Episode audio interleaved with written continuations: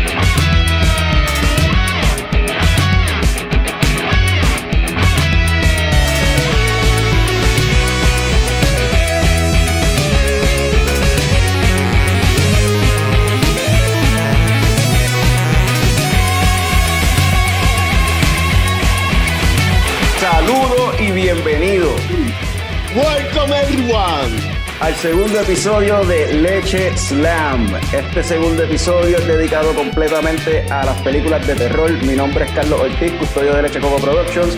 Tengo aquí conmigo al símbolo sexual sexy de Leche Coco Productions, Frank the Tank, y un invitado bien especial que nos acompaña. El, el cofundador de Leche Coco Productions, Héctor Tomás Picon Tommy. Y tenemos obviamente aquí a todo el corillo de Movie Slam Podcast, empezando por el wrestling fan que más sabe de películas, el gran Norbert. Norbert. ¿Quién más tenemos aquí, Norbert? ¿Quién más tenemos aquí? El verdadero experto de películas, Eduardo. Que salga Eduardo en la cámara, quiero que vean de, el. Eso. Sí, eh, si han visto la película Backhead de los hermanos Duplas, ¿saben? tienen una idea.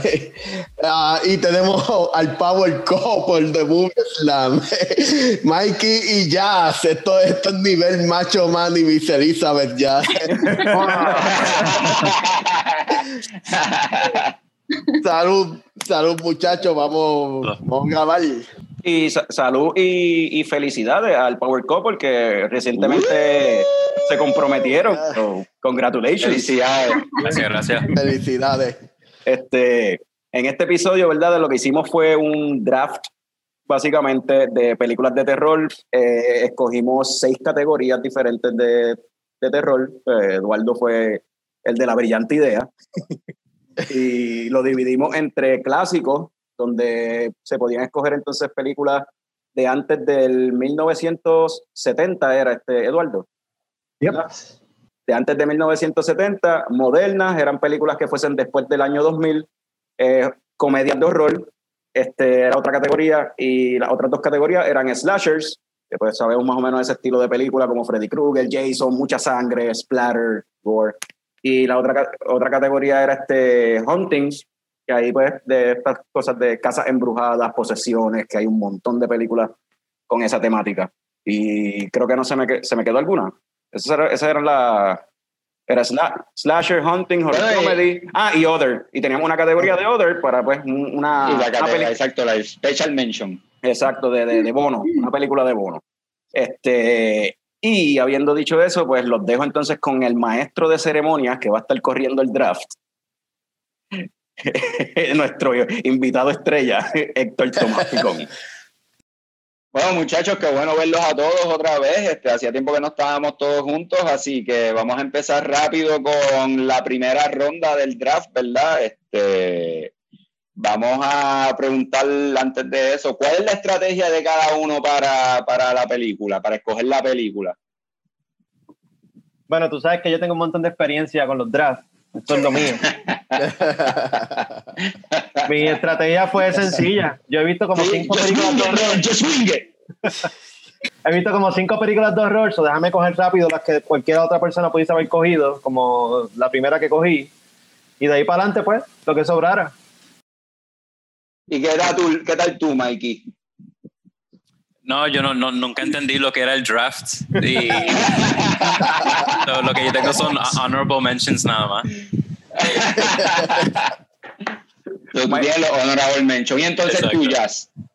Sí, pues yo, a mí me gustan las películas de horror, so traté de buscar películas eh, fuera de lo que es las más comunes o las más classic, por decirlo así, y pues mencioné por lo menos de las últimas que había visto y esas, por eso las escogí. ¿Y qué tal tú, Eduardo? Ah, yo lo que hice fue, este, yo me enfoqué, yo tenía la lista, las verdaderas películas que son mis favoritas en cada, en cada una, pero también tenía las que me gustan, pero que yo usualmente la, like, they are not reviewed o, o la gente no habla tanto de ellas y me gustaría como que expose them. Este, porque yo sé que las películas mías favoritas de cada categoría, I know you guys, yo sabía que ustedes van a escoger. So I rather que quiero que ustedes hablen de ella para que entonces yo pueda chime in las que a mí me gustan, que son como que la que nadie habla mucho de ellas, que ahorita vamos a hablar de esas. So, yeah. La última vez, la última vez que, antes de preguntarle a Norbert, la última vez que subí para Guadilla, estaba hablando de eso con Carlos y comentamos eso mismo. ¿no? Coño, yo creo que Eduardo va a coger las películas que nadie va a coger solamente porque él quiere hablar de ellas para que se muestren. Yeah. Pero, pero el corillo entonces va a coger las películas que a lo mejor él le hubiese gustado escoger.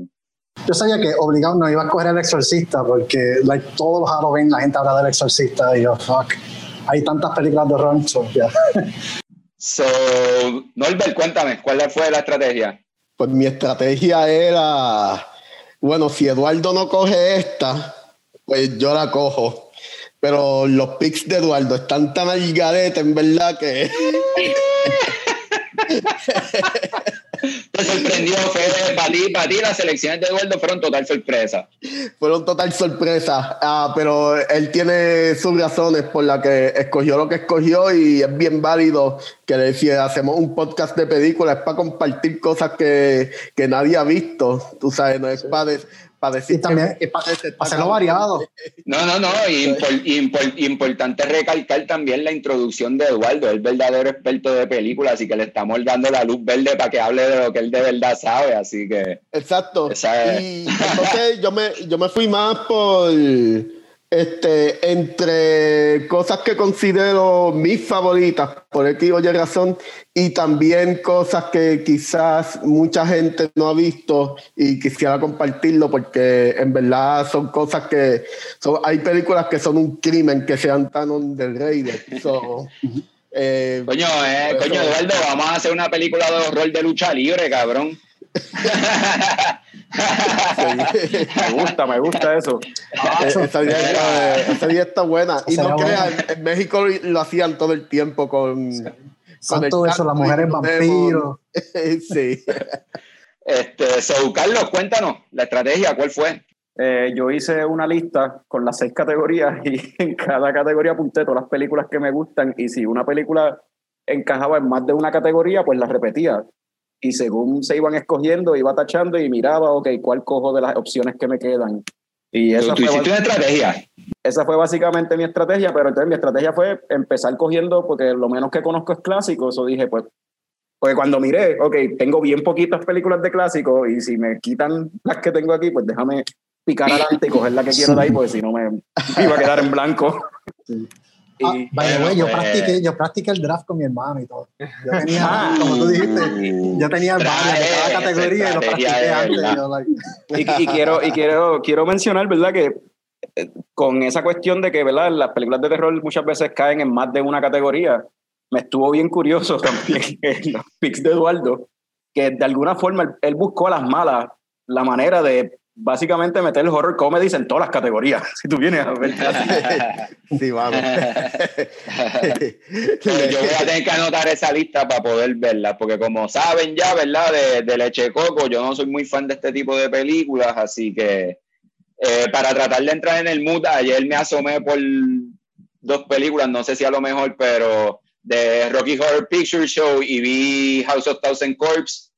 Eh, No me sorprendió House of Cancer Corps, pero vamos a seguir rápido con el draft porque el tiempo es corto, es limitado, son muchas películas, son 30, así que vamos allá. Primer pick, Eduardo, cuéntanos, ¿qué, qué categoría y qué película? Pues yo cogí, ok, primer pick mío, yo cogí Death Gasm en la categoría de horror comedy. Eh, Death Gasm es una película que a mí una, personalmente me encanta. Esa película, yo me acuerdo cuando la descubrí, fue, fui a Video 107, estaba buscando algo nuevo y la empleada, ¿has visto esta película? Sí, bien, bien, este, bien high fidelity. ¿Has visto esta película? Y yo, like, no, yeah, it's awesome. So, cuando la voy en casa, it's like, I love that movie, porque mezcla, imagínate Scott Pilgrim vs. The World y Dead Alive, la pone en una batidora, es Dead Gasm. so, una banda de teenagers, una banda de rock, that they're battling um, uh, supernatural forces. Scott Pilgrim está, busca, está peleando contra los Seven X's. Esta gente está peleando con demonios del infierno. It's like, uh, and yeah, it, it had like so many over the top things. Uh, I love Dead Alive. Uh, so esta película tiene mucho de Dead Alive. Las dos son de Nueva Zelanda. A lot of gore. Este, tiene mucho twisted humor. Uh, hay unas escenas tan al garete este, cuando ellos no tienen alma y encuentran unos dildos empiezan a matar los zombies, los demonios con unos dildos. Like, like, yeah, it's like, I love that movie. So. ¿Alguien? ¿Algo que decir? ¿Alguien la ha visto? Yo la vi porque nunca la había visto, porque Eduardo la escogió y lo que terminé pensando es tanta película buena de horror comedy y este fue el primer pick de todo el draft. ¿En serio?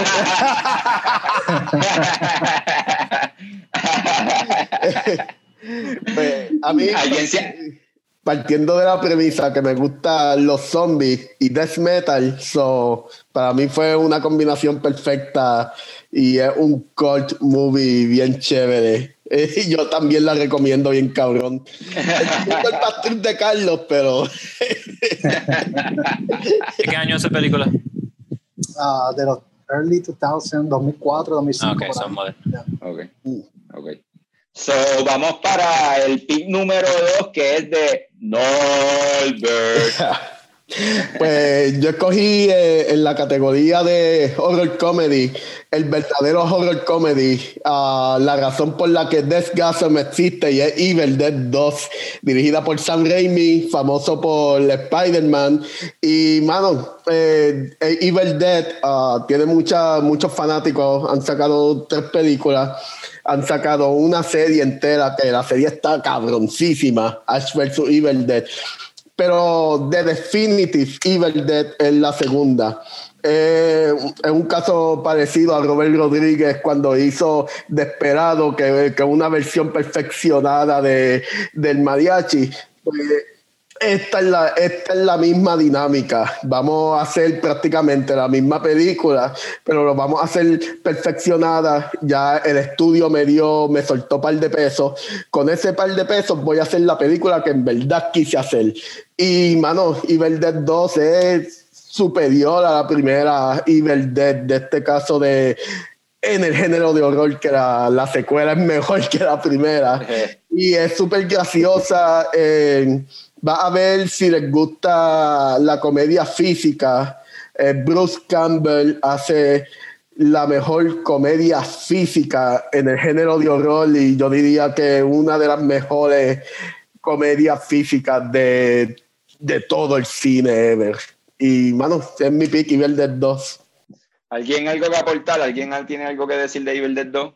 Evil Dead 2, este, como dice Norbert, esa película está tan brutal. Este, yo la vi de nuevo en estos días y como dice, el physical comedy está, está brutal. Mi hermano no la había visto, se estaba riendo toda la película. Y me dijo, this is the perfect party movie. Tú la pones y la gente se va a quedar, what the fuck is this?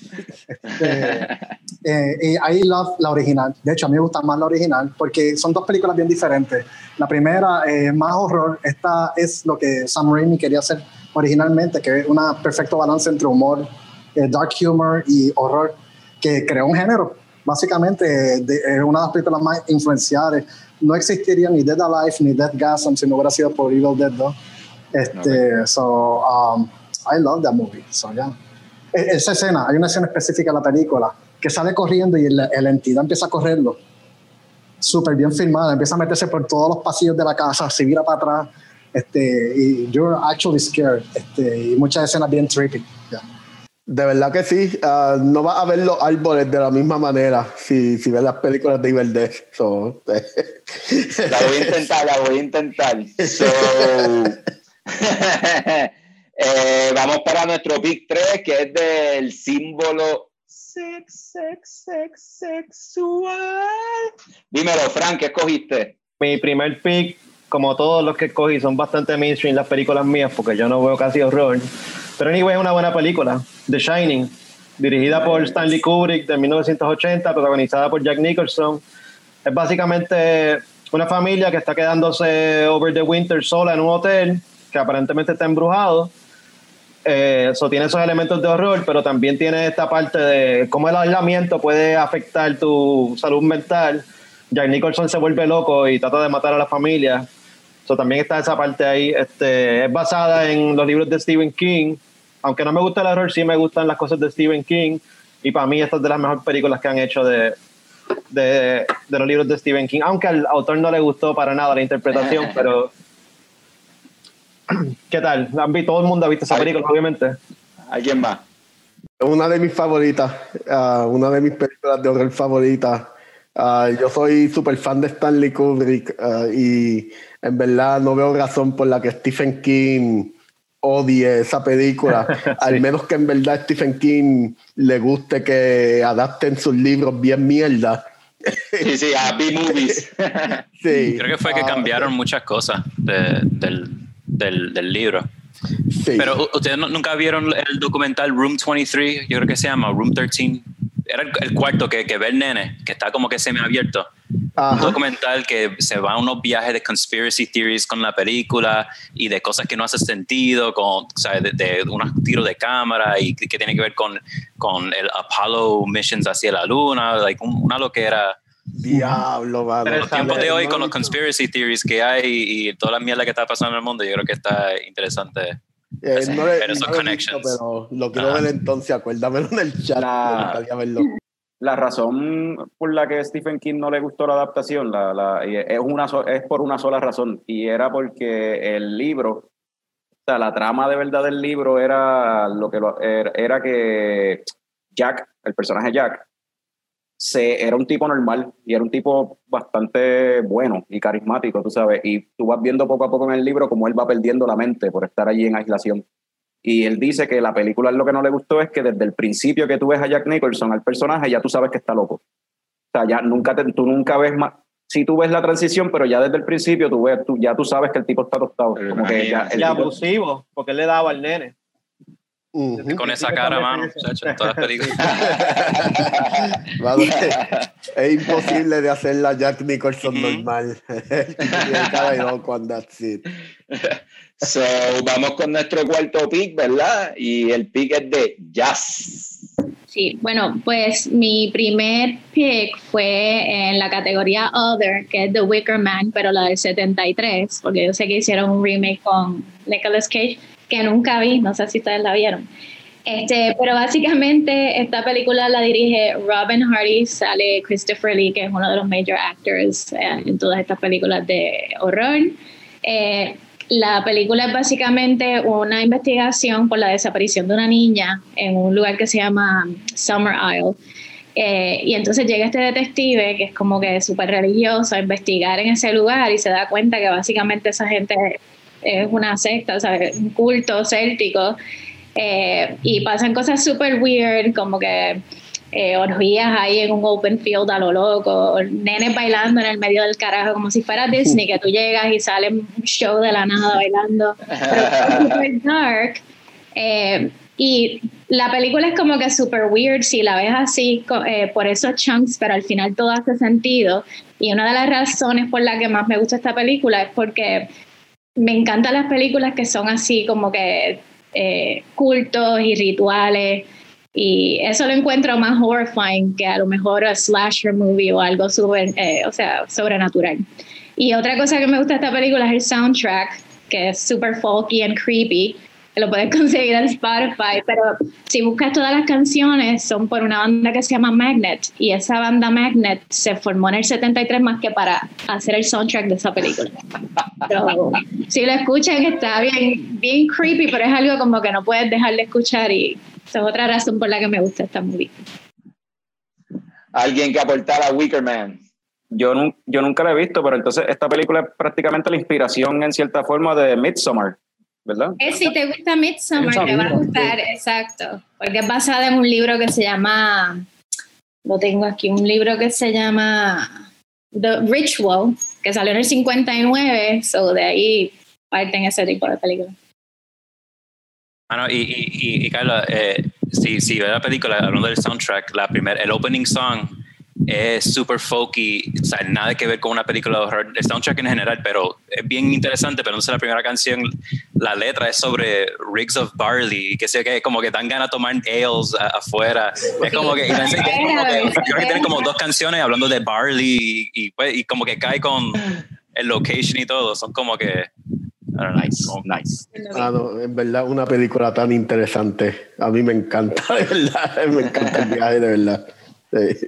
So, vamos con nuestro pick 5, que es del custodio de leche de coco.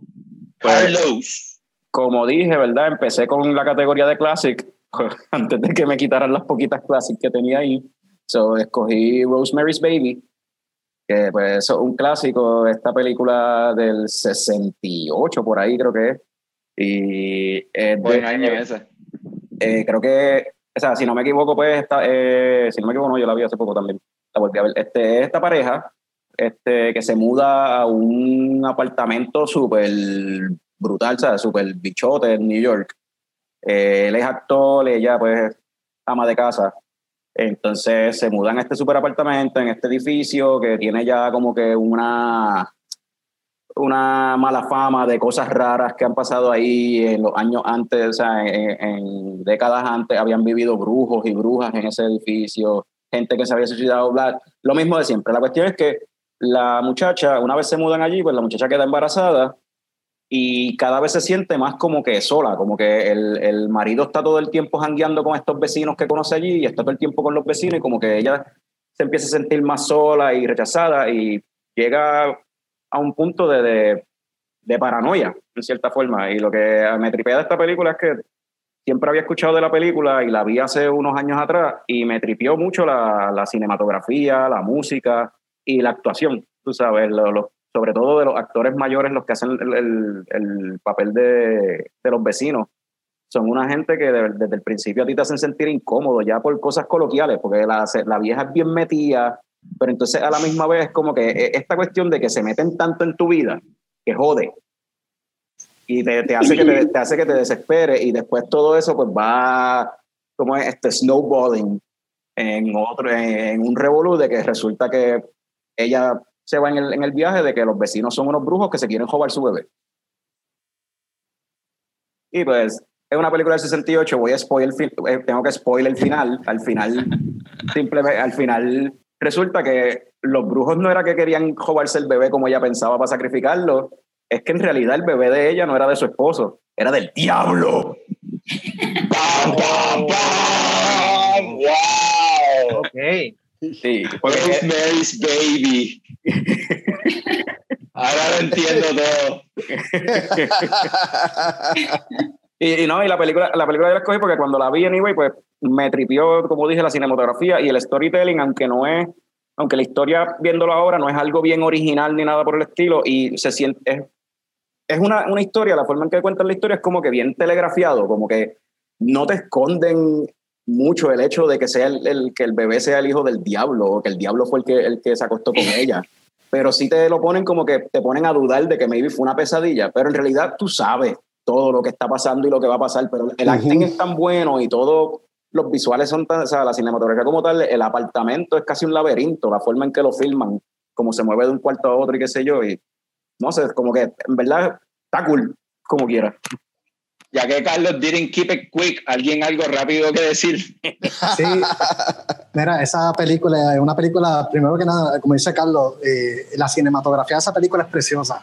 Eh, en, esa, en la late 60s, películas como esa y The Graduate te- tiene una fotografía ¿sabes? que te hace sentir que te estás en la misma época, unos colores brutales.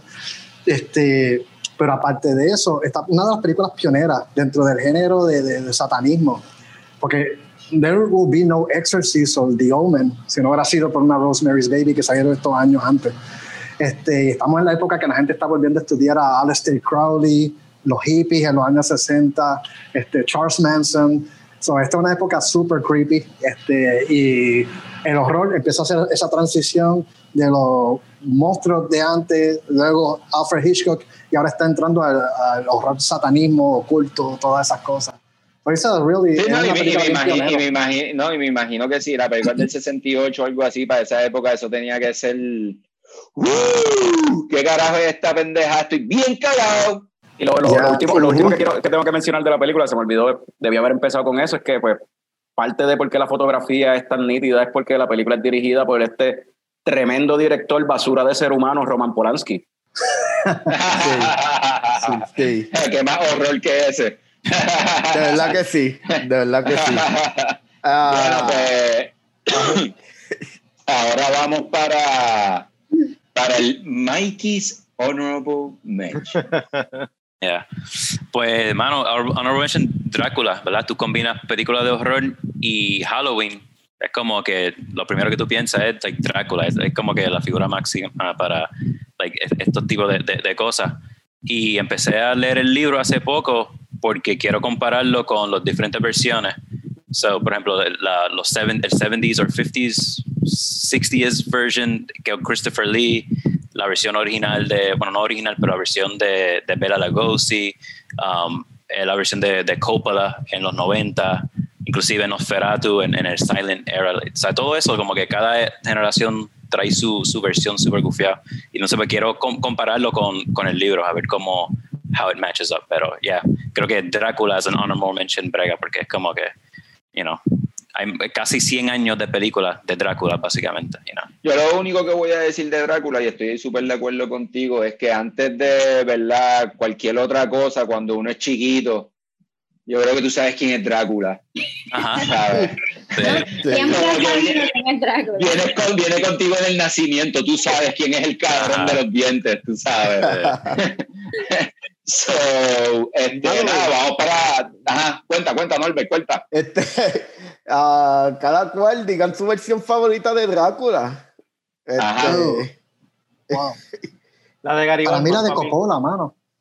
La de, Coppola. Francis, la de Francis Ford Coppola, esa película me encantó porque tiene la vibra de Nosferatu y la vibra de, de la de Bela Lugosi, pero en una época contemporánea. Gary Oldman hizo un papel Sí. espectacular. Ah, papi, Drácula 2000.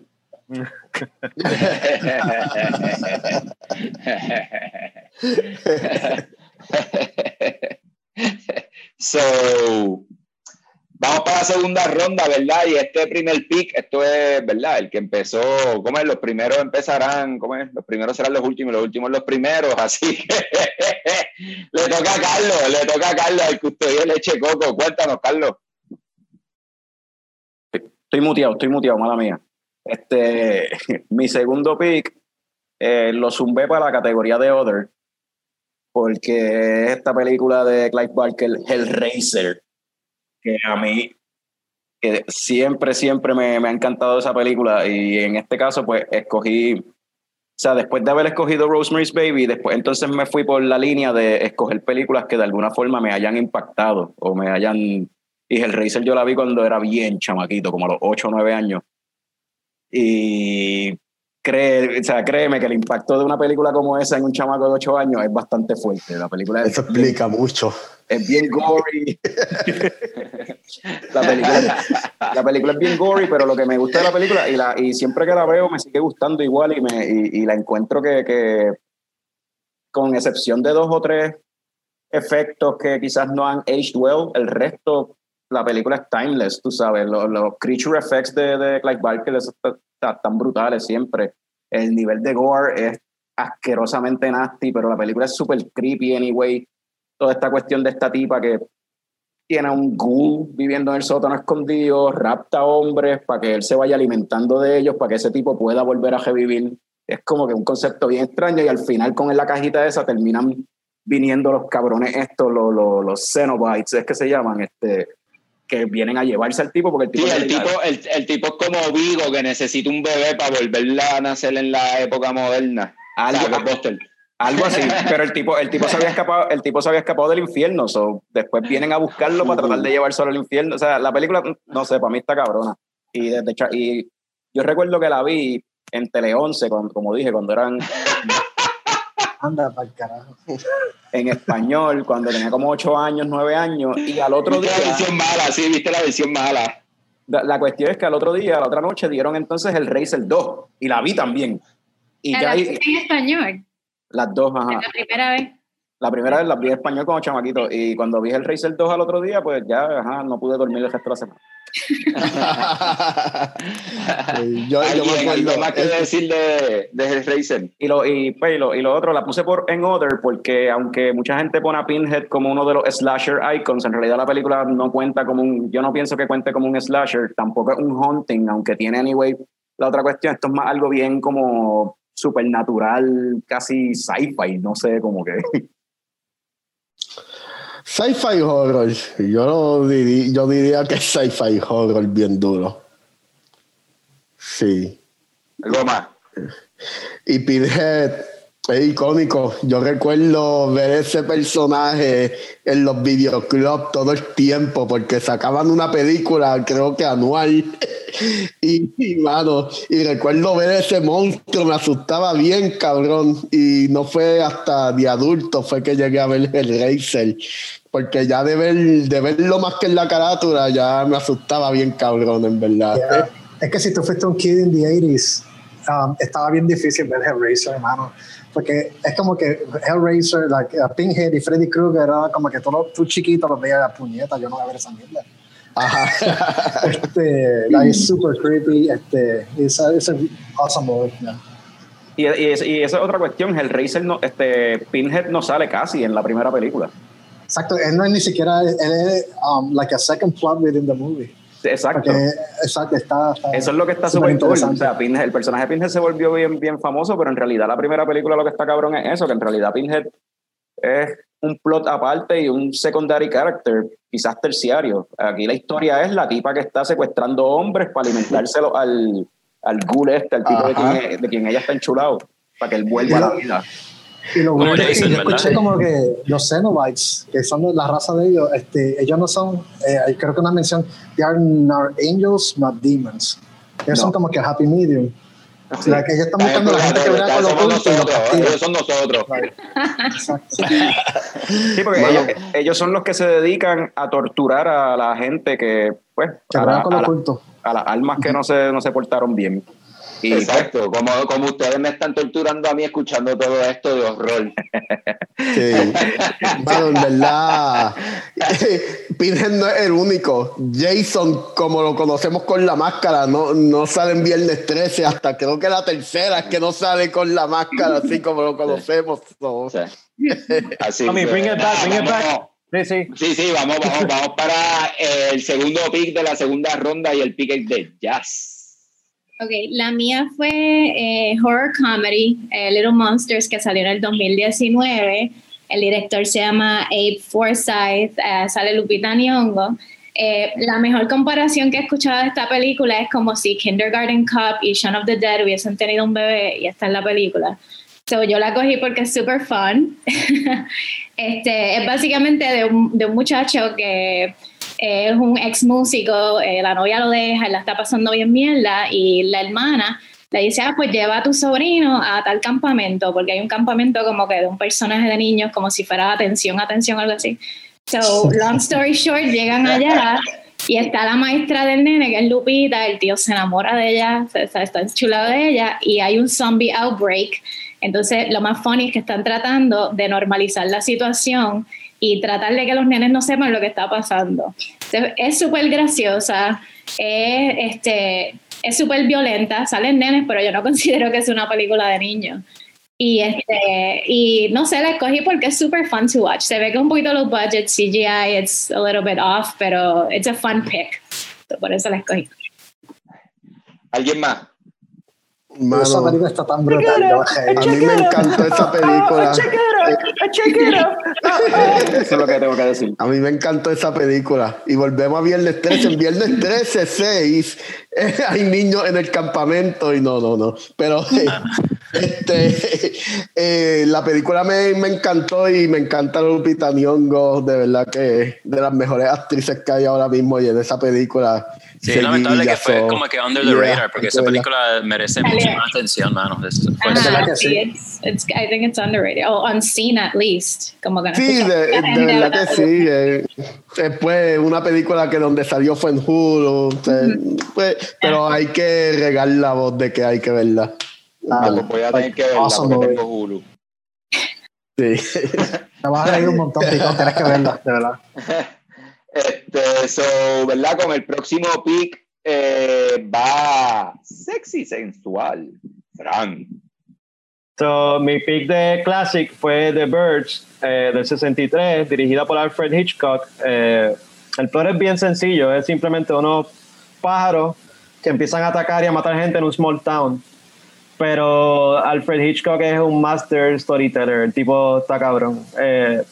El diálogo de la película está tan bien escrito y tan eficiente que cada conversación y cada interacción entre los personajes te van dando como un clear picture de, de lo que es cada personaje. Estos son sus character traits, estos son sus flaws. Y ya cuando llega la parte de, lo- de, pues, de horror como tal, que es lo de los eh, birds attack- que, la- los birds atacando, este, ya tú estás invested en los personajes y te preocupas por lo que les pueda pasar. Este, y aunque los efectos no son los mejores, pues por la época, it doesn't matter. La película está súper bien hecha y it's really fun. Y te lo dejan abierto, nunca te explican por qué los pájaros estaban atacando. Doesn't matter. Eh, no sé, pienso que fue un buen pick como clásico. Hitchcock, nunca puedes fallar con eso. ¿Qué te parece la secuela? Ah, de ahí una secuela, no la he visto. ¿No? Angry Birds. Pero de Hitchcock también o No, no, no, salió en los 90s. Ujú. Sí, es más como que más action. Sí. Y a mí me gustaba cuando era chiquito y después vi la primera y es como que, mano, no entendí, como que era súper lento, pero nada, ahora como que si lo ves como ahora, ya la, la segunda es una mierda. Eso es así direct to video, Sí. como que nada, nada que ver. ¿cómo se llama? Voy a buscarla. Yo creo que The Birds 2. no, no Great. tiene. Ok. Yo creo, yo creo que es The Birds. Part 2 o algo así. O 2, Yeah. sí, algo así. Pero sale la actriz de, de la primera. Sale en, en la Ah, segunda. ya mayor, obviamente. Ajá. Sí, exacto, ya. ¿Alguien más? Birds to Lance End. Bueno, The. Birds, ah, The Birds es una película que si vienes a ver este, la escena que están corriendo y escondiéndose en la casa para que los pájaros no entren a la casa, que empiezan a clausurar todo y los pájaros se están tratando Ajá. de meter. Esa, esa escena y la película completa de, de Last Man on Earth, la original de Vincent Price, eh, empiezan a crear los foundations para las películas de zombies. Si venimos a ver, eh, esa es la influencia grande de The Birds. No tanto por los pájaros, es el sentido de, de- de que te tienes que encerrar porque te van a matar este, que, que Vincent Price se tiene que encerrar porque estos Binks que lo quieren matar y en esta película son los pájaros. Eso es lo que inspiraría después a, a George Romero a hacer Night of the Living Dead, la película que está encerrando en la casa, este, tratando de poner madera en las puertas. So that's one of the, the key things in the verse. yeah. So, vamos con el próximo pick que es de Norbert. Pues cuando, cuando supe que había que escoger una película clásica, dije como que, como que, mano, que, que yo voy a escoger.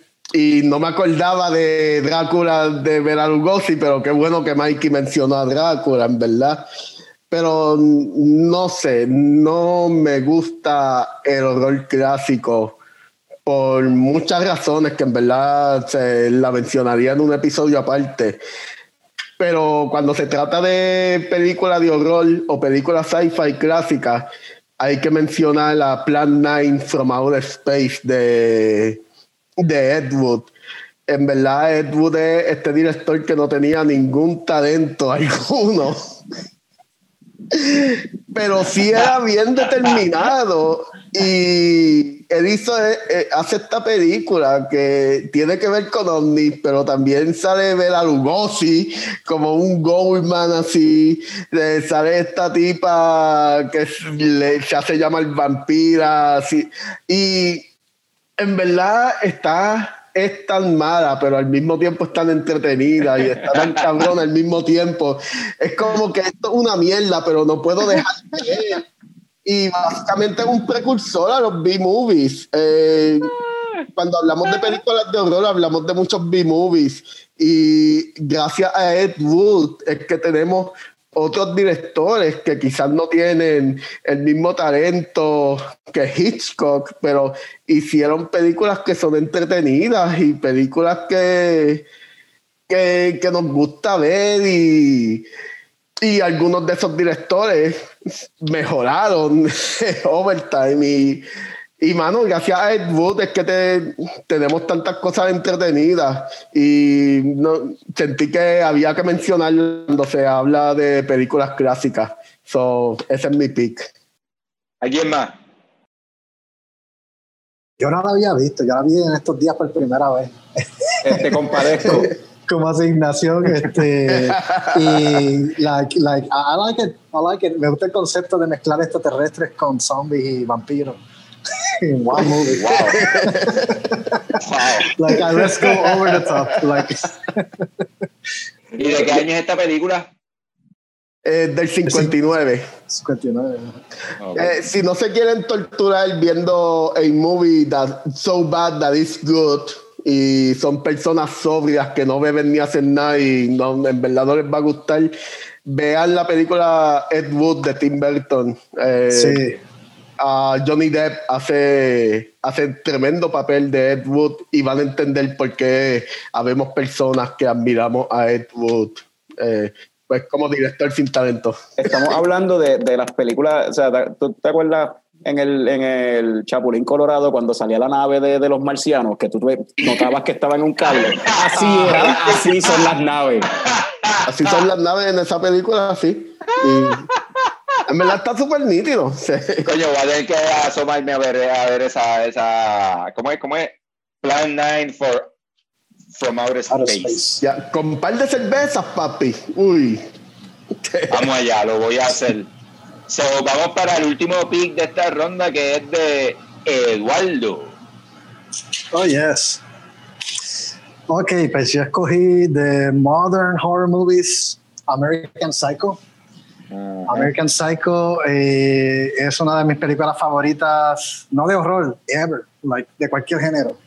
American Psycho es un masterpiece, es una película, so, en, mi, en mi opinión, es so underrated porque mucha gente se está dejando llevar por los memes que ven en Facebook, todo esto, pero la película es mucho más que eso. Es una película, like, so awesome. Eh, el script, la cinematografía, el, el nivel de detalle para enseñar los años 80 en esa película está brutal pocas películas que ilustran lo, la, la, época como esta película. Christian Bale hizo un papel de sociopath so awesome and iconic and cruel. Este, desde la escena que coge y mata al deambulante just because. este, la escena que tiene el trison y después dice just because vamos a torturarla. Este, eh, wow. Y es una crítica. La película no solo es, es una película que es con contenido, es una película de horror con contenido donde eh, es una crítica al toxic masculinity, a, a, la gente superficial, al capitalismo, más de los 80, porque en los 80 estaba estos jocks, Wall Street, todo esto, y es como que eh, I love that movie. Y aparte de todo esto, it's a fun movie. Like, tú la puedes, yo la he visto tantas veces y I love it every time. So, si no han visto American Psycho, is you have to watch it. Yeah, Hasta yeah. yo he visto American Psycho, imagínate. Tu camisa, Eduardo. Me, me gusta, me gusta Christian Bale. que se llama American Psycho. ¿Alguien uh, más?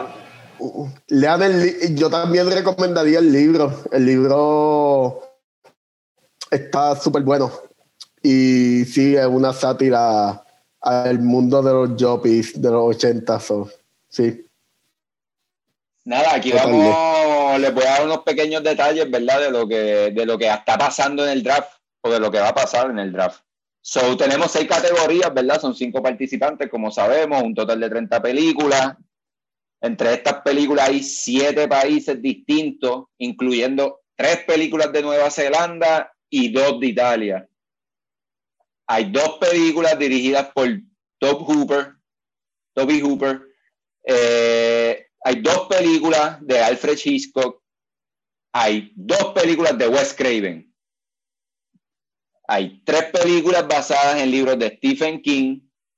Y hay cuatro películas nominadas para algo en los Oscars. Para algo. para algo. El equipo de producción de Leche Coco siempre dando la milla extra, como siempre. Y yo creo que hay dos películas de John Carpenter también. Hay dos películas de John Uh. Carpenter, eso es verdad. Ahí está, ahí está el corillo de Moviesland dando, sacando la cara. So, ¿verdad? Vamos a, vamos a pasar a nuestra tercera ronda. Y el primer pick es de Eduardo. Bueno, este, para el próximo pick, en la categoría de Other, yo escogí la película Trick or Treat. Una película del 2007, eh, bastante reciente. Esta película, ¿por qué escogí Other? Porque esta película tiene de todo. Esta película tiene werewolves, slasher, dark humor, este, fantasma, everything. la película este y para mí esta es la the perfect Halloween movie. Like eh, every todos los Halloweens esta para mí es como ver Elf en Navidad es ver Trick or Treat en Halloween.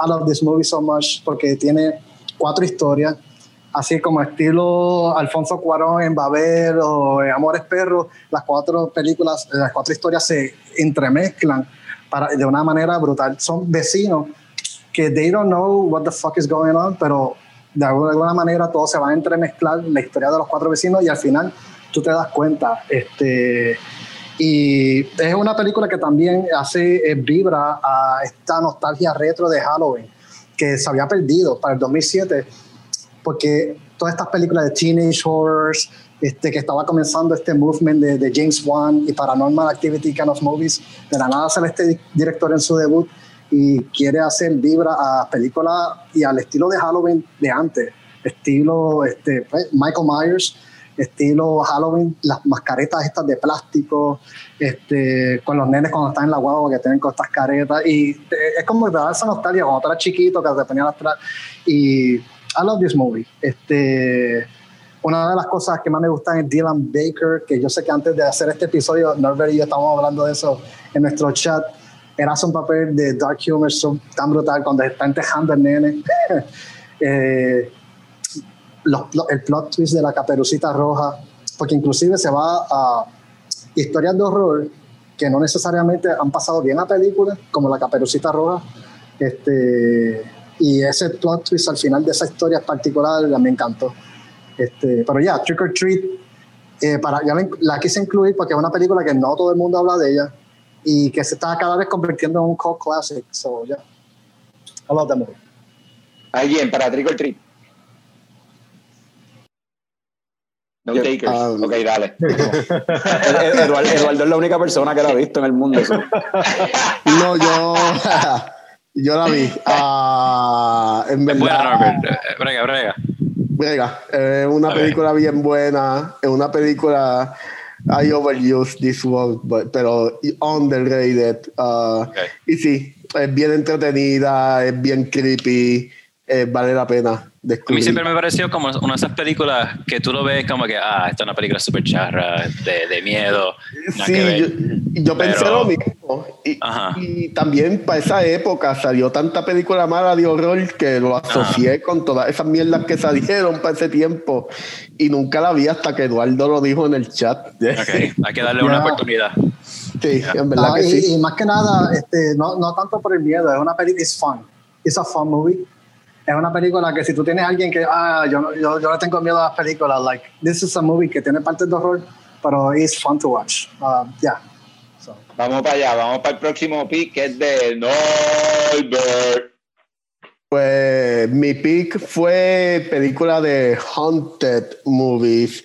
Y escogí una, una de las películas que, que dije como que si Eduardo no escoge esto, yo la escojo. Suspiria, este, de Argento, de Dario Argento. Um, para mí es, es la película más con mejor cinematografía de horror ever.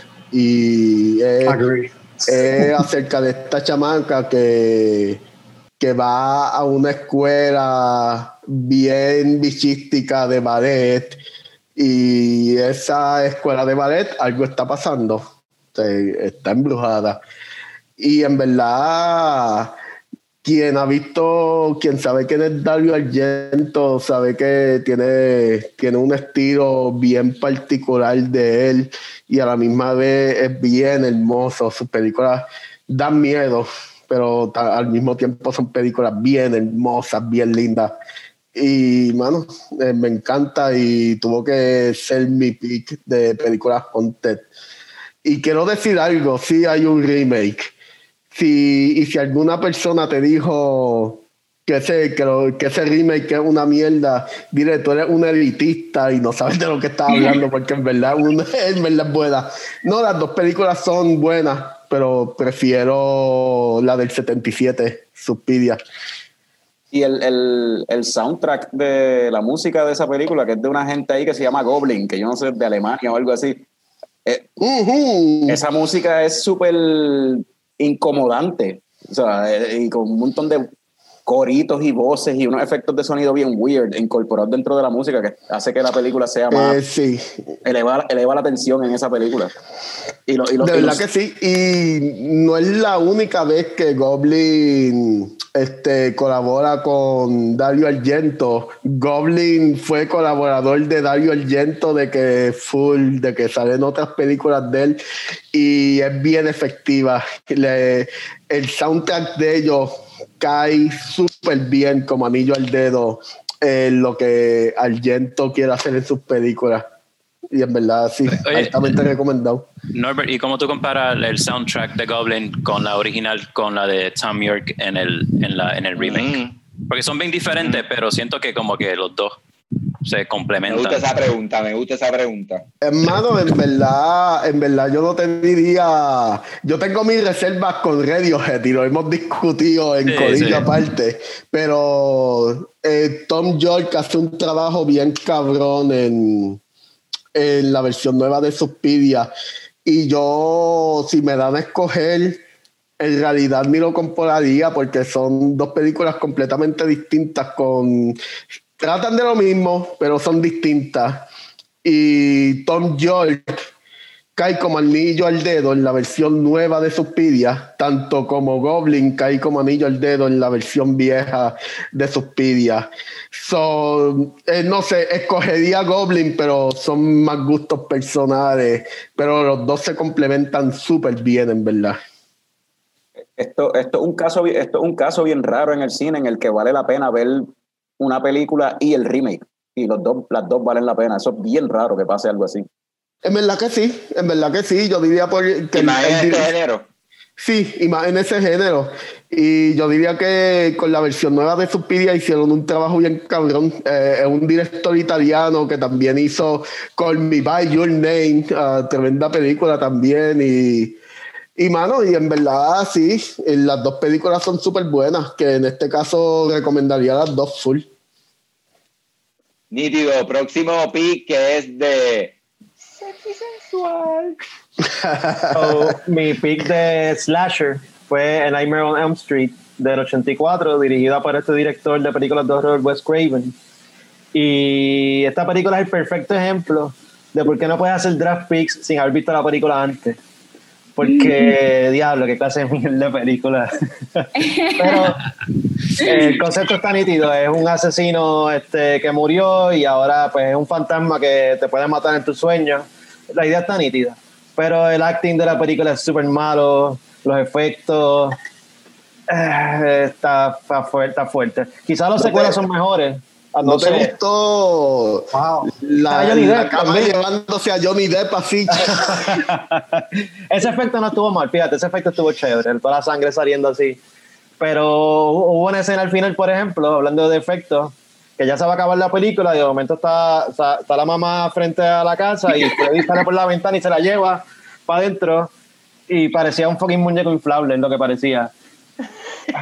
Pero el acting, el acting es lo peor de la película definitivamente. Yo no sé cómo han hecho cinco o seis películas de esto I don't get it. Pero tú escogiste la primera. Yo, de, de, la- de las picks que yo tenía para Slasher, en verdad, pues esa fue la que se me ocurrió. Y pues, como nadie la escogió, ya sé por qué.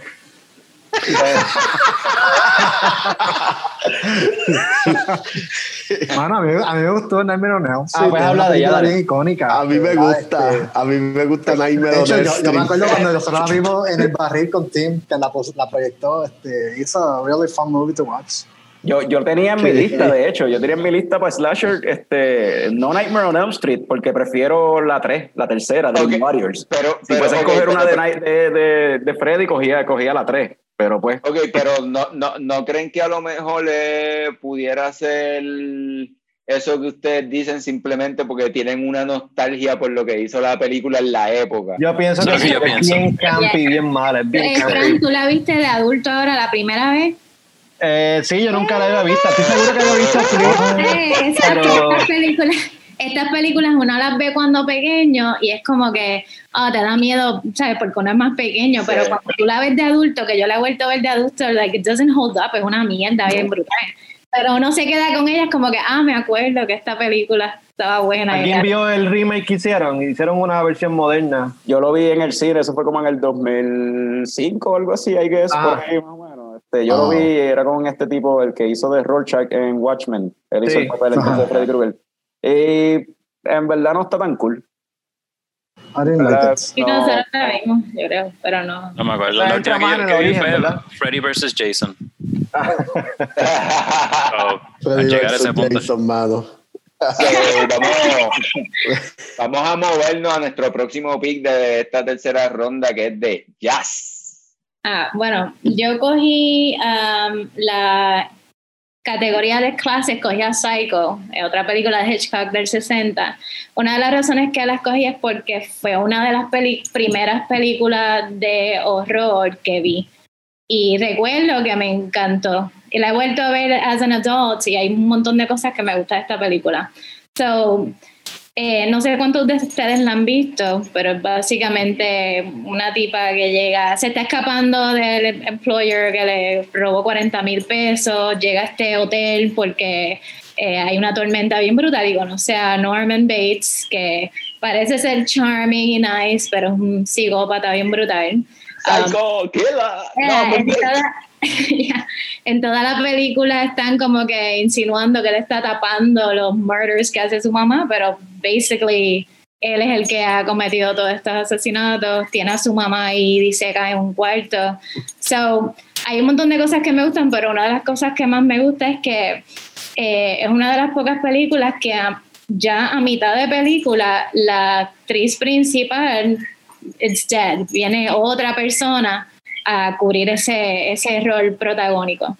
Eh, hay escenas súper clásicas como que las muertes súper violentas en la ducha o al final Anthony Perkins, que by the way sale Anthony Perkins, uh, uh, Jean- what's her name? La mamá de Jamie Lee Curtis, Janet Lee, um, y sale él al final como que sonriendo, hacen este shot que va desapareciendo y es como que un resumen perfecto de lo que es esta película. So, esa es una de las razones por la cual la escogí, me gustó un montón. ¿Algo que decir? Yeah. Ese es el blueprint de todas las slasher movies. Like uh, Psycho fue es lo que creó los foundations para Texas Chainsaw Massacre después y Halloween después. Eh, y el papel de la mamá es like she's the godmother of the Scream Queens. Después la hija tomaría ese rol en Halloween. Yeah. Este, y la cinematografía en esa película es preciosa. Este, si quieren ver un background de la película, hay que ver la película Hitchcock. Este, es una buena, like, es dos películas buenas de ver, una primero y después la otra. La película Hitchcock se enfoca más en cuando Hitchcock decide hacer la película Psycho y explican hasta la escena de la ducha, porque él trataba de filmar esa escena y no salía y no salía. Y, y esa escena, ah, Hitchcock dijo, fuck. it". Dijo, tú graba la cámara, yo voy a hacerlo. Y Hitchcock, él, él trataba de intimidar a, a las actrices de las películas. Y él cogió y estaba con el cuchillo así. Y cuando ella empieza a gritar porque le tiene miedo a Hitchcock, esa es la toma que usan para la película. Ujú. Este, esa es I Love Hitchcock y esa, esa película es una película brutal. Que cualquier persona que quiera ver películas de Hitchcock, that's point. Yo quiero, yo quiero añadir a- al tema de los groundbreaking, que es la película, que en realidad lo es. Es una película bien histórica, al nivel de que es la primera película que enseñan un toilet en Hollywood. Y suena gracioso hoy día, pero para ese tiempo fue como que, diablo, esto histórico, Hitchcock tiene cojones en verdad. Y, mano, sí, o sea, una película histórica, teníamos que mencionarla. En Sí, verdad, lo El es. primer toilet. Necesitan un museo en algún lado. Quizá, bien cabrón, en verdad. En el Hollywood Hall of Fame o algo así, este se Ah. Sí, en verdad que sí. So, vamos para el próximo beat, que es de El Custodio. Pues, próximo pick, me fui, seguí por la misma línea que Jazz con los slashers y cogí uno de mis slashers favoritos, si no es mi slasher favorito, pues que eh, Toby Hooper de Texas Chainsaw Massacre, la, obviamente la película original del 70 y whatever, 74 creo que es. Esa película está cabrona. O sea, eh, el, el, de nuevo, la música, los sound effects, este, esta, esta película es inspirada en los asesinatos, o sea, en, el, en, en un asesino en serie que existió en realidad, que era Ed Gein, y en la forma en que él este, mutilaba a sus víctimas. O sea, toma inspiración de ahí, toma inspiración de otro este asesino también que cogía y se ponía la, la creo que era la piel de una de las víctimas, llegó a hacer una máscara con la piel de una de sus víctimas también, y toma todo eso y a la misma vez hace un comentario social con toda la cuestión de lo que estaba pasando en la época con Vietnam y con Watergate, en la cuestión de, básicamente una forma de Toby Hooper decirle al gobierno, ustedes me están mintiendo, pues yo voy a mentir. Y entonces toda la promoción de esta película es como si estos asesinatos hubiesen pasado en realidad y es bullshit, en verdad eso no. El Texas. Chainsaw Massacre no sucedió. Pero la película lo que la, para mí que la hace bien brutal y cambió en cierta fuerza, no cambió, pero eh, marcó el género del terror y, y- y el género de los slashers bien brutales por el realismo. La película es tan low budget y el, el, grainy, el graininess que se ve en la, cama, en la cámara y la paleta de colores que se usa casi parece como un home video, mano. Ujú. Se ve, se ve nasty. O sea, hay muchas. Y, y Jesus, mano, la, la muchacha que. No me acuerdo el nombre de ella, pero la muchacha que hace el papel protagónico está casi toda la película esgalillada gritando de una manera de que te incomoda, mano. Tú te sientes backtripeado. O sea, la película, Ajá. la película es bien intensa. Es un bad trip desde el opening scene, con una, unos shots como en negativo, con entonces una música súper creepy que entiendo que la escribió Toby Hooper mismo, siguiendo ejemplo de que esas de John Carpenter, que lo hacía en sus películas. Y, este, y también lo otro de, de Texas Chainsaw Massacre, entonces tenía también un eh, radio, voces de noticias de radio, y todas las dichosas noticias son bien negativas, mano. Son- Es un bad trip. La película todo el tiempo, te- desde el principio te incomoda. Y, no sé, para mí está cabrona. Y, y, y holds up brutal por, por eso mismo, porque es tan low budget que La parece, película la hicieron en el 2020, entonces. parece que parece que parece como si fuera de verdad. Sí, Este, co- sí, mano, tú pensarías, tú escuchas las noticias y pasaría como, pa- parecería que fue del 2020, porque todas las noticias son un trip. Este, Pero sí, vamos para, vamos para Mikey's Honorable Mention. Yeah, so el honorable mention es Candyman.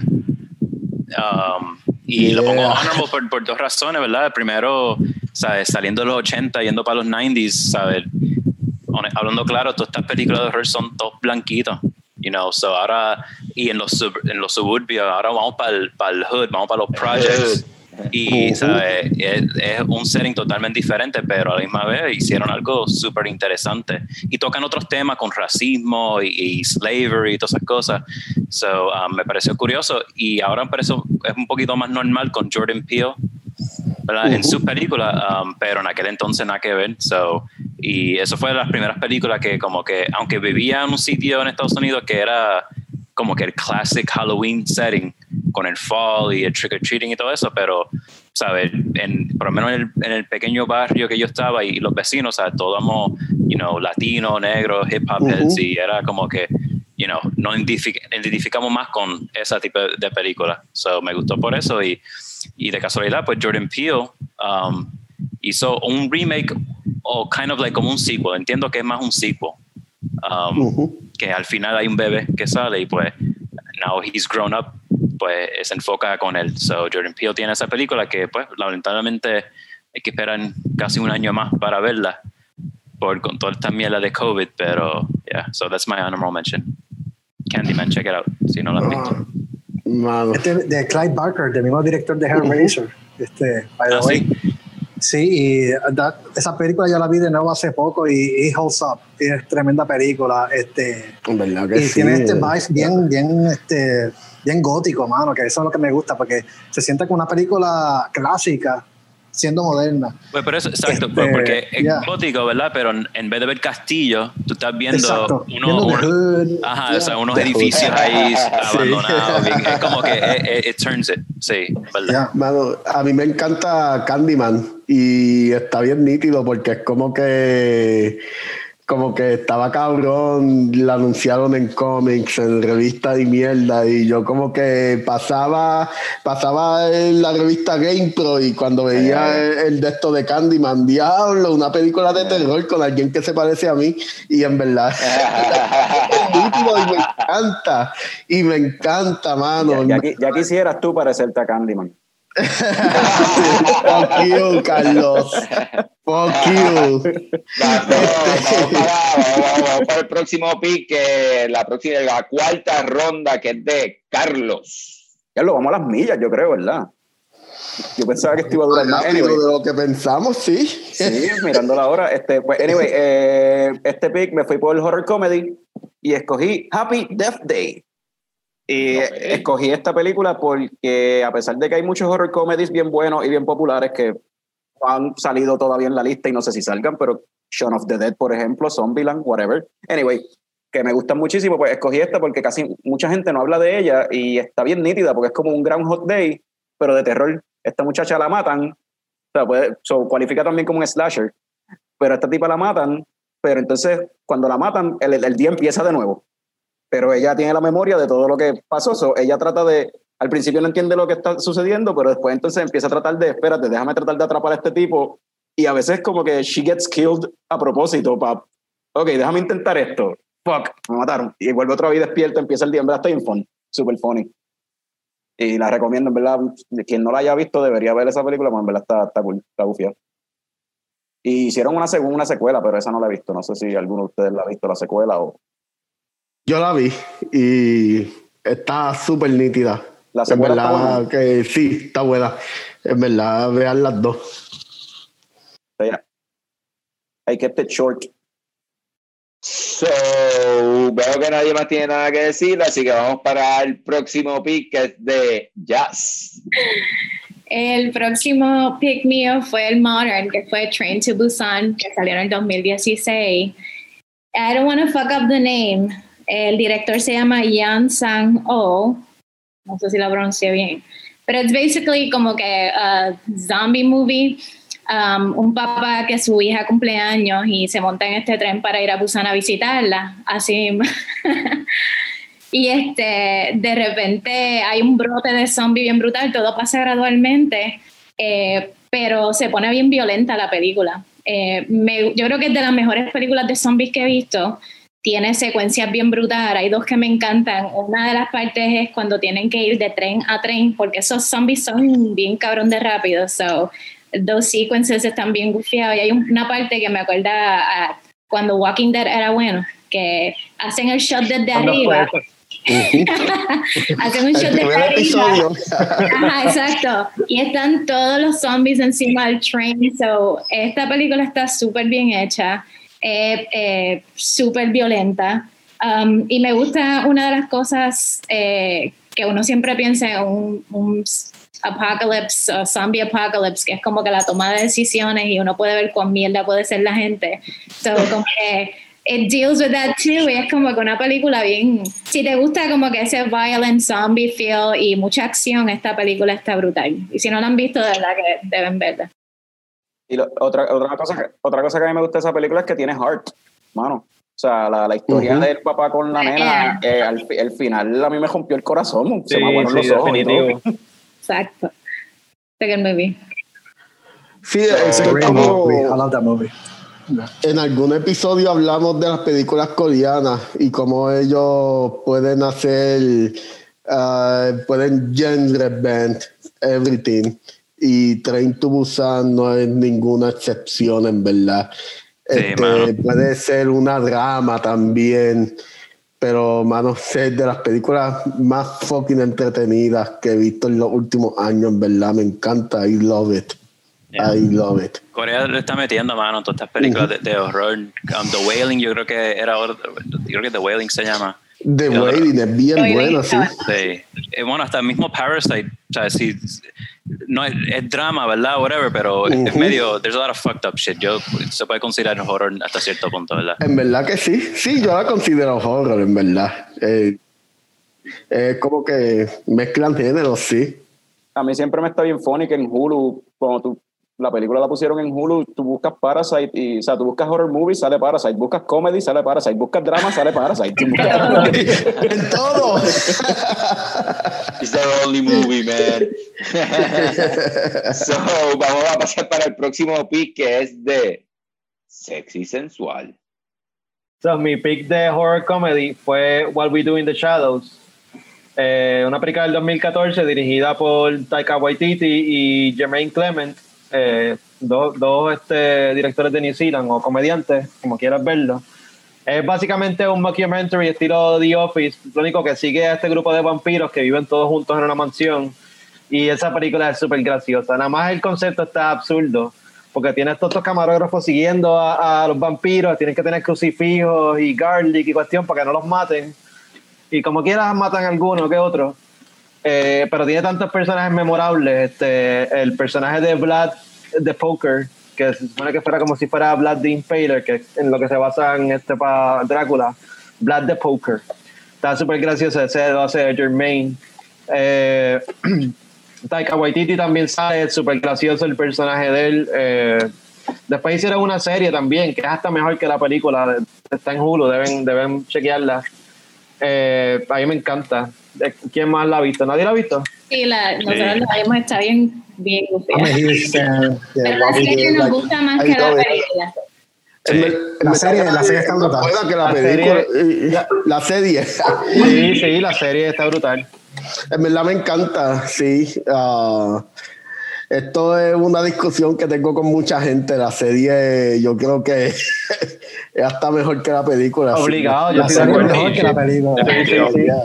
Para mí la mejor serie, es que, o sea, y hay, sabe que hay millones de series ya, pero el, el- si tengo que coger una serie, like, Ujú. e- esa What We Do in the Shadows es mi, the, the best one para mí. Y hasta hay un episodio donde salen un par de episodios que salen los personajes de la película Ajá. también, porque ellos son parte del Vampiric Council. Sí. Oh, yeah. Tilda Swinton, Blade. Blade sale, sí. Siempre me da risa lo- los familiars, que ellos siempre están con el hope de que los van a convertir en vampiros, pero nunca pasa y llegan a ser viejos después. Eso está super funny. En El la Energy Vampire. Eh, el personaje este de Stu es un tipo bien normal, pero por alguna razón ellos todos lo aman y él está cabrón. Que termina convirtiéndose en un werewolf. A, a mí, me- a- a mí me encanta cómo derrotan a los werewolves con un juguete de ferry. Y como, como pelean los vampiros ahí, bien mierda, que están flotando y sacando pecho. Ah, Super funny, me encanta. No, es- So, ya que nos reímos un rato aquí con What We Do in the Shadows, gracias, Frank. Este, Ok. Vamos a pasar con nuestro próximo pick que es de Norbert. Pues mi pick está bien gracioso porque tengo ganas de salir corriendo después del episodio a verla porque la están dando en par de cines y todo aquí.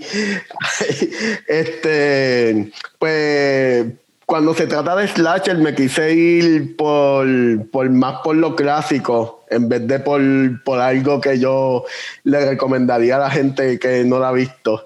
Y es Halloween. El clásico de John cabrón. ¿Qué pasó? ¿Qué pasó, Fran? Mira, Carlos.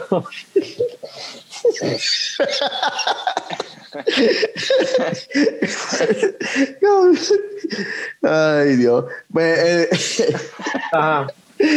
pues em, me encanta y ya que ya que mi movie slam es fanático de lucha libre hablando de películas, pues me quiero tirar la comparación con que No, coño, ¿y cómo, cómo vamos a hacer un draft de Halloween? No vamos a hablar de Halloween.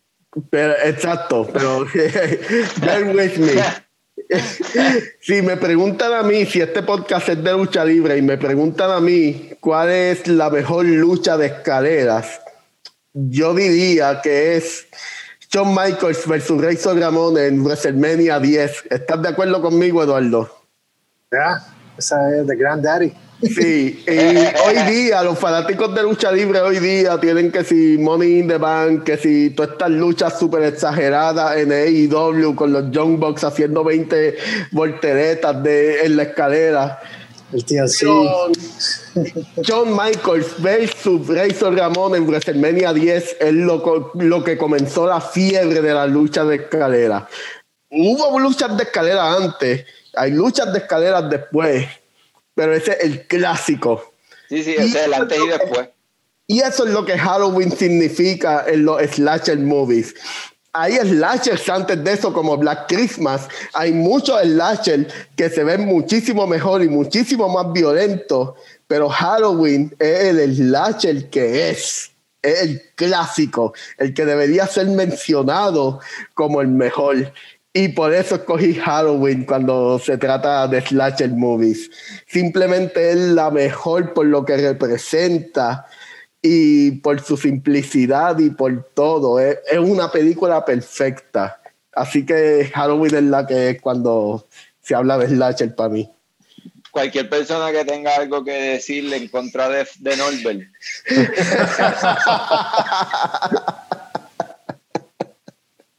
Mira, este, Halloween, como dice Norbert, es la película que me, que me juqueó a las películas de horror. De hecho, este, yo hice fan de películas, period, por Halloween. Me acuerdo yendo a Blockbuster, empezar, yo quería ver todas Halloween. Y ya, Halloween es como que esta película, si tú te criaste en los 80, tú tenías miedo a caminar por tu urbanización. En algunos momentos era like, va a salir Michael Myers. Este, es que en los 80 había tantos slashers, mano. Y, uno, like, y, y, lo- y Halloween se vivía. Todas las niñas salían a la calle. Ahora es como que random. Pero antes todo el mundo celebraba Halloween. Sí. Este, y es como que el vibe era tan diferente. Yo me acuerdo, yo llegar a casa con los dulces, chequeado los dulces, que no tengan una navaja o algo así. Esta vez la paranoia de que tenga unas cuchillas que salieron en el periódico El Vocero, la que están metiendo cuchillas en la- oh, todo eso, mano, este, y todo eso Halloween como que encapsula ese vibe de Halloween. Este, Michael Myers, yeah, awesome. So, vamos a pasar para el próximo pick, que es de Eduardo. Yeah. Este es pick, ¿cuál es el cuarto? ¿Cuál es? Eh, El cuarto. Ok. ¿Quién es ok, ya. Yo cogí una película super over the top para slasher. Esto es The Glorious of the Glorious of All Them All. Esto se llama, la película se llama Dead Alive. En Estados Unidos se llama Brain Dead. I love Dead Alive. La película está cabrón. La película, yo creo que la película tiene récord de los baches de sangre en la historia de, de un film. y es tan ridículamente over the top que I love it for that. Este, una película que tiene twisted humor, slapstick. Hello, el tipo coge una máquina de cortar grama para matar zombies. la levanta y empieza con la máquina de cortar grama. Hay baches de sangre tras baches de sangre. Y todo esto por un virus que comienza por unas ratas con plaga que violan a unos monos. Es como que makes no sense and I love it for that. ¿Quién, quién hubiera pensado que Peter Jackson, el que dirigió Lord of the Rings, se le ocurriría hacer toda esta majestuosidad? Like, ah, man, si, si, se, hubiera- si se hubiera quedado haciendo Eduardo, películas hindi. Peter oh Jackson God. tiene películas más raras que esa. Peter Este, Jackson tiene una película más rara que esa, en verdad. Yeah. Mira, un sí. zombie baby, hay zombie babies, hay de todo, mano. Este, I love it. El que no tenga chance, esa película tiene un sacerdote que decapila zombies dándole patadas ninja en un cementerio. That's so awesome. Sí. Ah, no sé. That's like, yeah, eso like, yeah, dead Para- alive. para, el que, para el que esté keeping count, ¿verdad? Este es el cuarto pick de Eduardo de- y va 4 de 4 comedia, básicamente. Porque American Psycho tiene su, es un dark comedy, básicamente. Sí, también. Sí. Yeah. So, pregunta, pregunta que le hago antes de pasar al próximo round.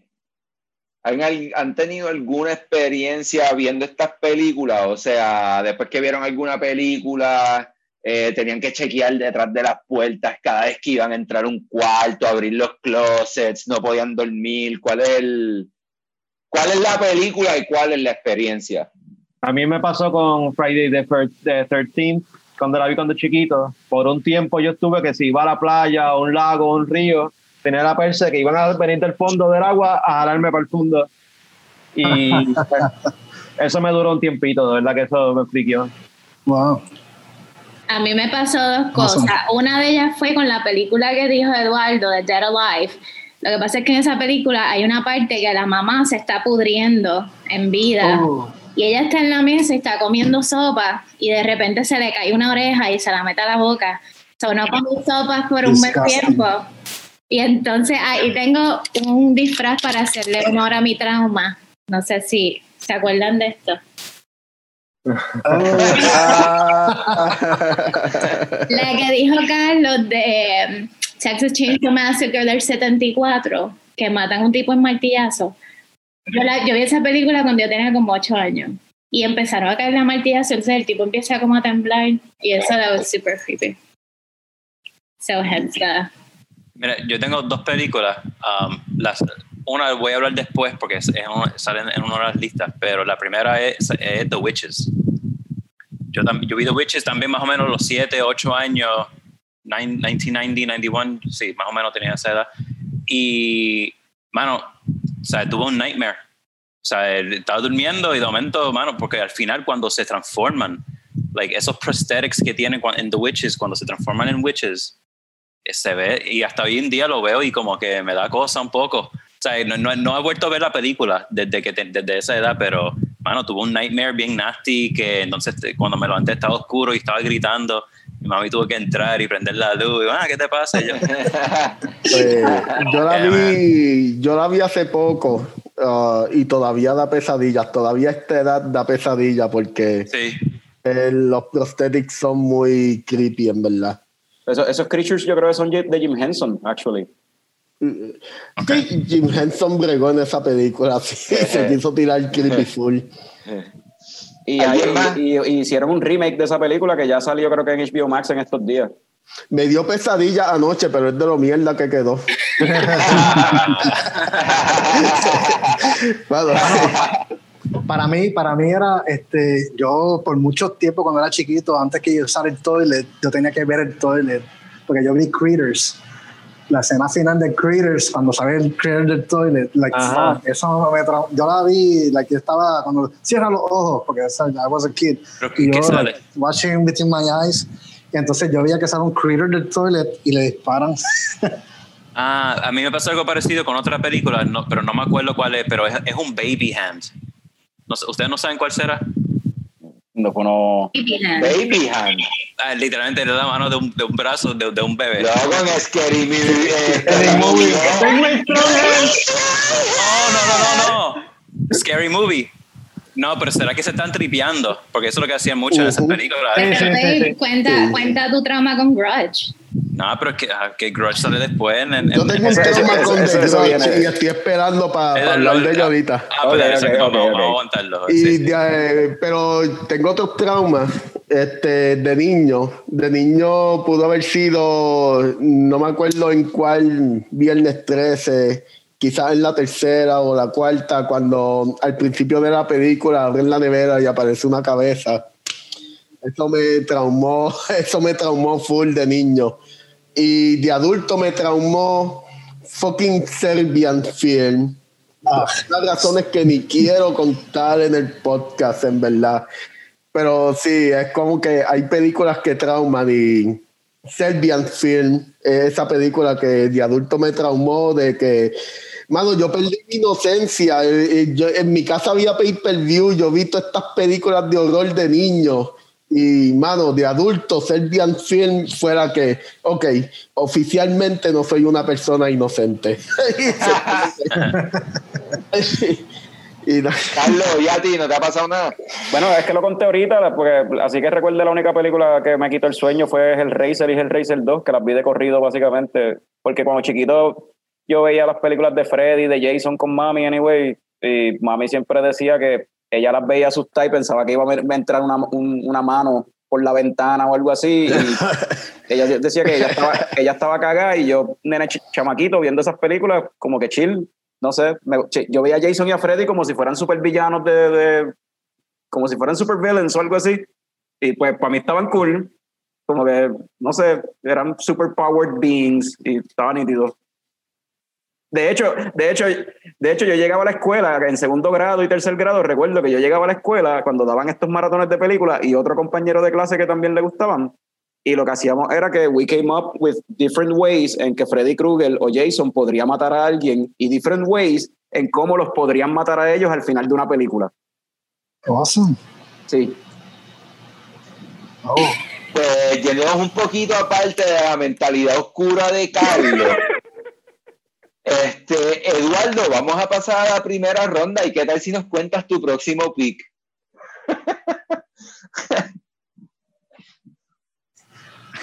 ¿Tiene? ¿Lo tiene? Bueno, Pues pues, el quinto round, el el próximo pick round. mío este, es dentro de Hunting Possessions. Eh, yo escuch- escogí la película Christine de John Carpenter, basada en la novela de Stephen King. Eh, Verdadero experto de películas. iba a escoger Suspiria. Porque Suspiria, de hecho, yo tenía Suspiria, pero cuando Norbert me escribe, Eduardo, tú vas a escoger Suspiria. Y yo dije, cógela. They're like, yeah, that would be awesome. Este, la otra que tenía en mente era The Shining, pero yo sabía que Mikey o Jazzy van a coger The Shining o alguien. Eh, creo que Franz anticipó, so, esa, e inclusive escoger The Evil Dead, pero entonces Norbert cogió Evil Dead 2 y para que me voy a hablar de otra Evil Dead mejor, este, voy a coger Christine, que no so many people talk about Christine. Eh, y esta película me gusta porque es una colaboración de dos icons, John Carpenter, Stephen King. Es una película que no es usual porque Possessions casi siempre es o persona o casa. But nobody cree que va a ser un Plymouth de los años 50. So, este, y, y cuando yo la vi, yo vi la película como que correniego. Yo dije, esta es una película, déjame verla porque es John Carpenter con Stephen King. I, I don't have high expectations. Y cuando la vi, I love that movie, man. Este, porque es fun to watch, ver la transformación del chamaco, que se, like, este, el carro, se enchula tanto el carro, el, el carro se pone posesivo de él. Este, hizo esa fun movie. Este, so, yeah, el que no la haya visto, es una película super cool. So, yeah. ¿Algo que decir? Cristín. Yo no sé Ya, si es super cool. Es fine to watch it once para que veas lo que es y ya. No creo que el rewatchability no sea mucho, ¿verdad? Yeah.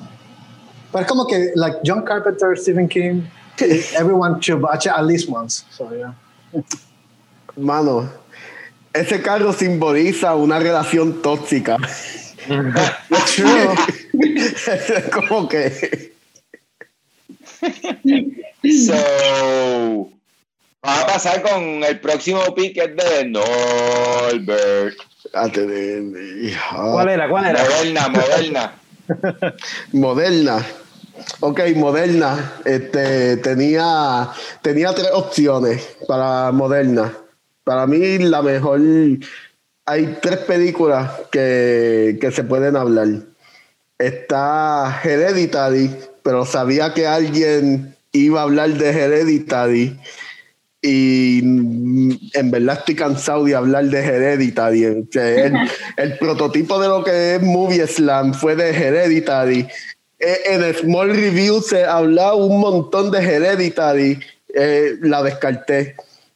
It Follows, una película súper buena. Y ah, no. The Witch. Ah, The Witch es esta película bien interesante que es basada en, en, en cuentos folclóricos de New England, ah, de brujería, de witch hunt y todas estas cosas.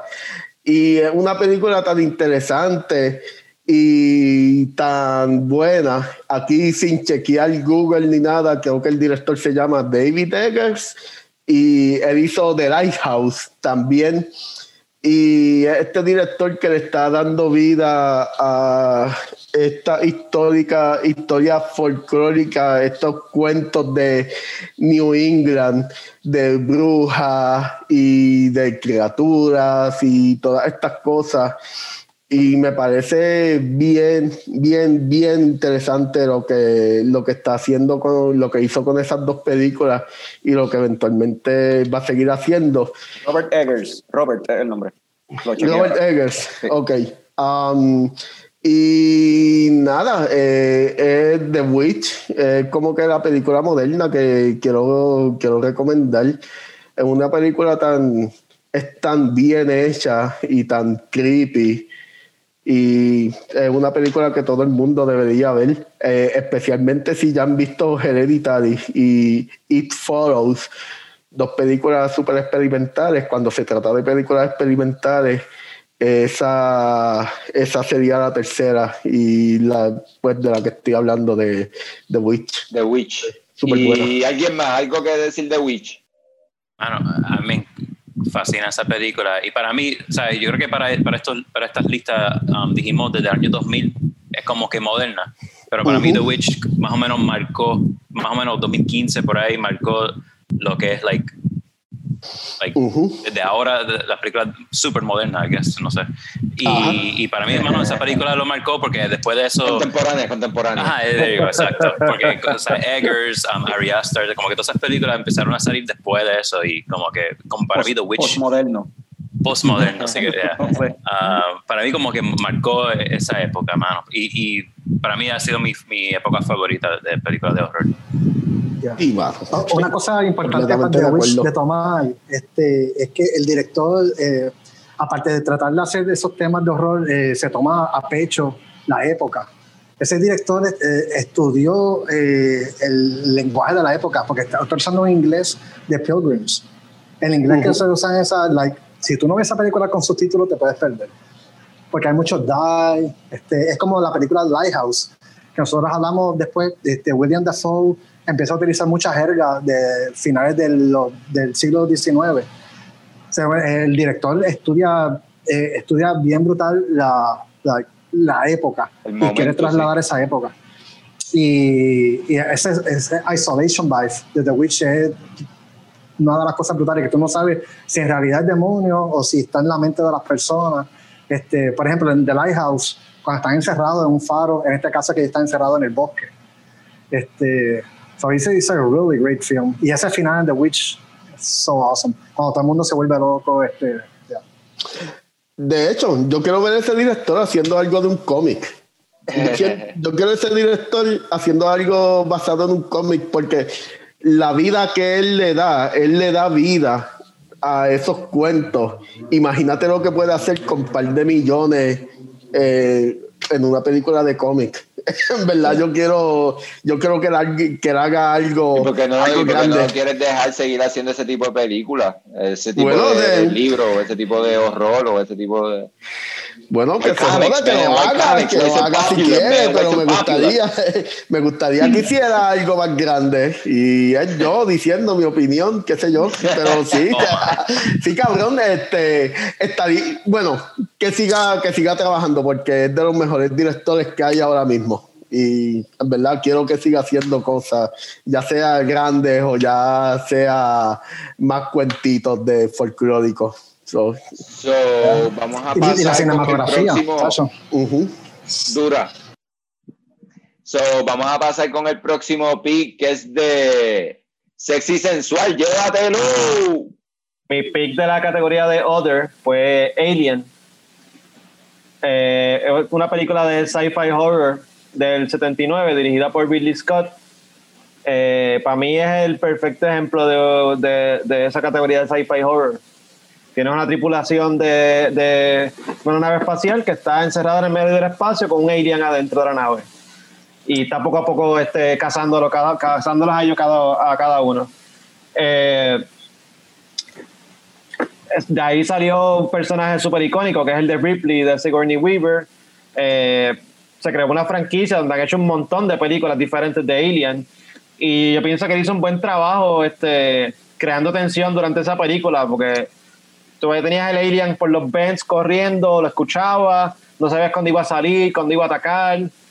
Eh, Alien a mí, para mí es tremenda película. Quizá, bueno, y para la época los efectos estaban bastante bien, yo pienso.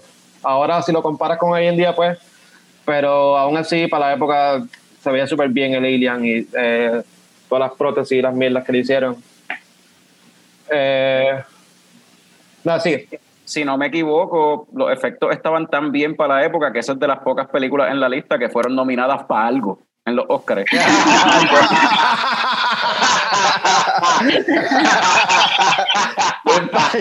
para en, el, en, el, en el caso de Alien fue por efectos especiales.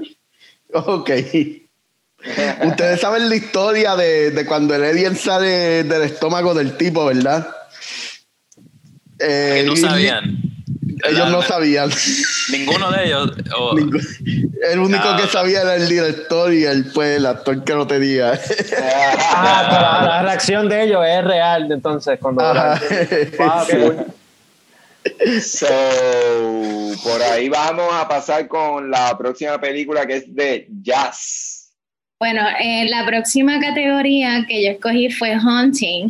Eh, esta película se llama The Taking of Deborah Logan. Eh, salió en el 2014. El director es Adam Robitel, pero él es conocido por eh, ser escritor en, en películas como Paranormal Activity and Series, que a mí son películas que a mí no me encantan.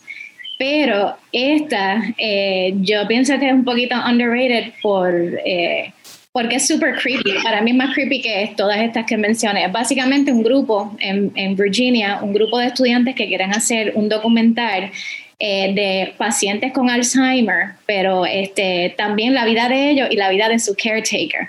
So, se van a esta casa de una señora que se llama Deborah a vivir y a afirmar como que eh, el comportamiento de ella es todo relacionado a su vida y a su condición. Pero entonces el mismo documental te va explicando, eh, salen médicos explicando cómo es el proceso neurológico de esta condición y tú puedes ver en la película las similitudes entre la condición and being possessed y eso es lo que para mí la hace súper creepy. Eh, hay escenas que son súper asquerosas, súper um, super dark y este me llamó la atención. So, yo la recomiendo si, si la ves con like an open mind, que es este tipo de película y viene de este escritor. Eh, pero si no tienes nada así como que una opción para haunting movies, yo creo que es una buena opción. It's a really good movie. Yeah, super creepy. Goma, No, Ay. iba a decir que, que, que es super creepy, mano. La, la- la- la- y no sé si, si han vivido o han conocido a alguien con, que ha- han pasado Alzheimer. You kind of puedes identificar um, con ciertas cosas. Pero, mano, eh, eh, y- de, de hecho, ya no me acuerdo si la película lo, lo- te deja en duda si es, realmente fue a possession o si es simplemente Alzheimer. Sí, ellos entienden, porque acuérdate la escena de la cueva que entran, ella está bien jodida con la boca. Oh, yeah, yeah, yeah. es así mismo, sí. Sí, no me sí, gusta sí. esa parte. Pero, yeah, pero o sea, sí, lo contesta en alguna parte, pero durante toda la película, pues, like, eso lo pone super creepy, porque tú, pues, ¿será real? ¿Será simplemente que tiene Son comportamientos, comportamientos que tú y yo hemos vivido porque hemos tenido familiares que no sé si han- ustedes han tenido familiares con esa condición y hay cosas bien similares eh, que se te quedan como que staring o hacen como que movimientos repentinos. Entonces, al hacerlo de esta manera documental, it seems creepy porque tú sabes que es la realidad, pero en la película, pues, it's some sort of possession or haunting que, no sé, la encontré súper interesante por eso, por las similitudes. Yo la vi por primera vez hace par de días y, y mano, en verdad me encantó, me, me gustó un montón. Eh, no tan solo es una película tan creepy, pero es como ustedes dicen, si han vivido con un paciente de Alzheimer, pues se pueden sentir identificados o puede ser catárrico en cierta manera. Y ahora mismo mi abuela es paciente de Alzheimer y es como que, como que diablo, mano, esto me acuerda, esto me recuerda a mi abuela bien cabrón. yo nunca voy a ver esa Eso es película, pero que- sería súper freaky. Eh, sí, eh, puede ser súper friki, pero al mismo tiempo es como que, como que súper nítido. Al al mismo tiempo para mí fue como que mi abuela no está sola, hay- hay gente como ella. Y nosotros, eh, teniendo un familiar con Alzheimer, no estamos solos. Y en verdad me fascinó un montón, me fascina mucho el tema del Alzheimer porque tengo a alguien de mi familia así. Y, mano, en verdad, una película súper buena. Sí. Yo, yo creo que Tommy no debería verla, porque Tommy no es de ver películas de terror anyway, se va a cagar y no va a volver a cuidar a la abuela. Y Tommy es el que se Ok. queda, Tommy es el que En se casa, queda con sí, ella. es que en, casa, en casa todo el mundo es- en casa todo el mundo va por la línea del Alzheimer, así que ustedes están hablando de esta mierda y yo estoy en mi mente como que pues sí, mano, mira, Meli parece que va a llegar, no, no ha llegado, estoy mirando por la ventana. a ver Mirando por la ventana a ver qué.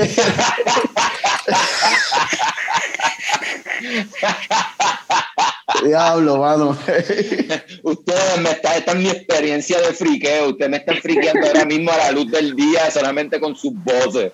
Pero, pero, brother, te- estoy hablando de mi abuela. Y te- yo también puedo tener Alzheimer. ¿Sabes? Como que. So, Carlos, vamos a, vamos a limpiar este mes del Alzheimer. Te toca custodio, el último pick de este round. Ah, me Custodio a limpiar me Alzheimer. mí. Ok, pues como, como Norbert mencionó ahorita, él no cogió Hereditary porque estaba harto de hablar de ella. Yo no quería, yo no quería coger Hereditary eh, en ese pick. Honestamente, yo estaba esperando que otra persona lo cogiera. eh, o sea, esperaba que alguien lo cogiera, nadie lo cogió y pues, coño, no voy a dejar Hereditary fuera de la lista, tengo que y por eso fue que I'll take one, I'll take one from the- for the team. Que no es taking one for Yeah. the team porque la película está brutal.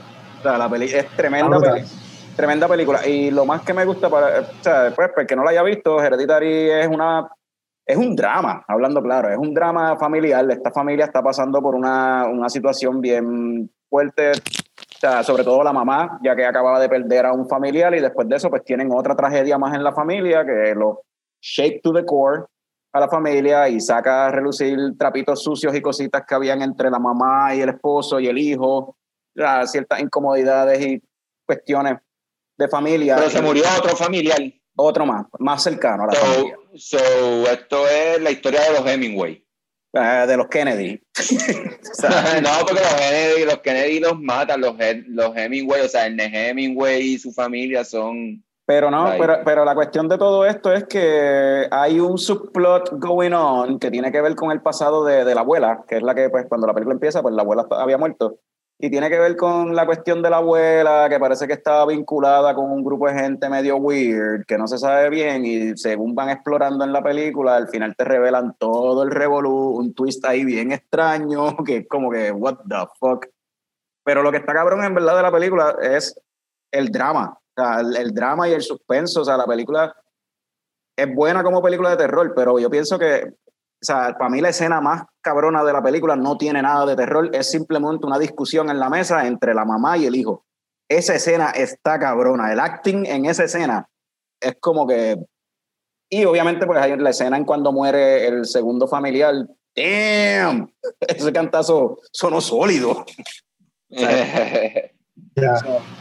Pero la película. una- esa película Hereditary, eh, yo- cuando yo, yo vi que Carlos escogió Hereditary, yo dije, thank God. Porque había que hablar de Hereditary. este es- este- de verdad que Hereditary es one of my favorite movies de los últimos años. De hecho, ese fue el primer podcast de Movies One que nunca salió. Este, Lo grabamos con celulares. Eso no lo Ya, el micrófono sí, eh, sí. de cada- los celulares de cada uno. Procuren And I tirarlo love- 20 años después. I love that movie so much. Este, hay una escena específica que stands out para mí. Es la escena cuando está la muerte.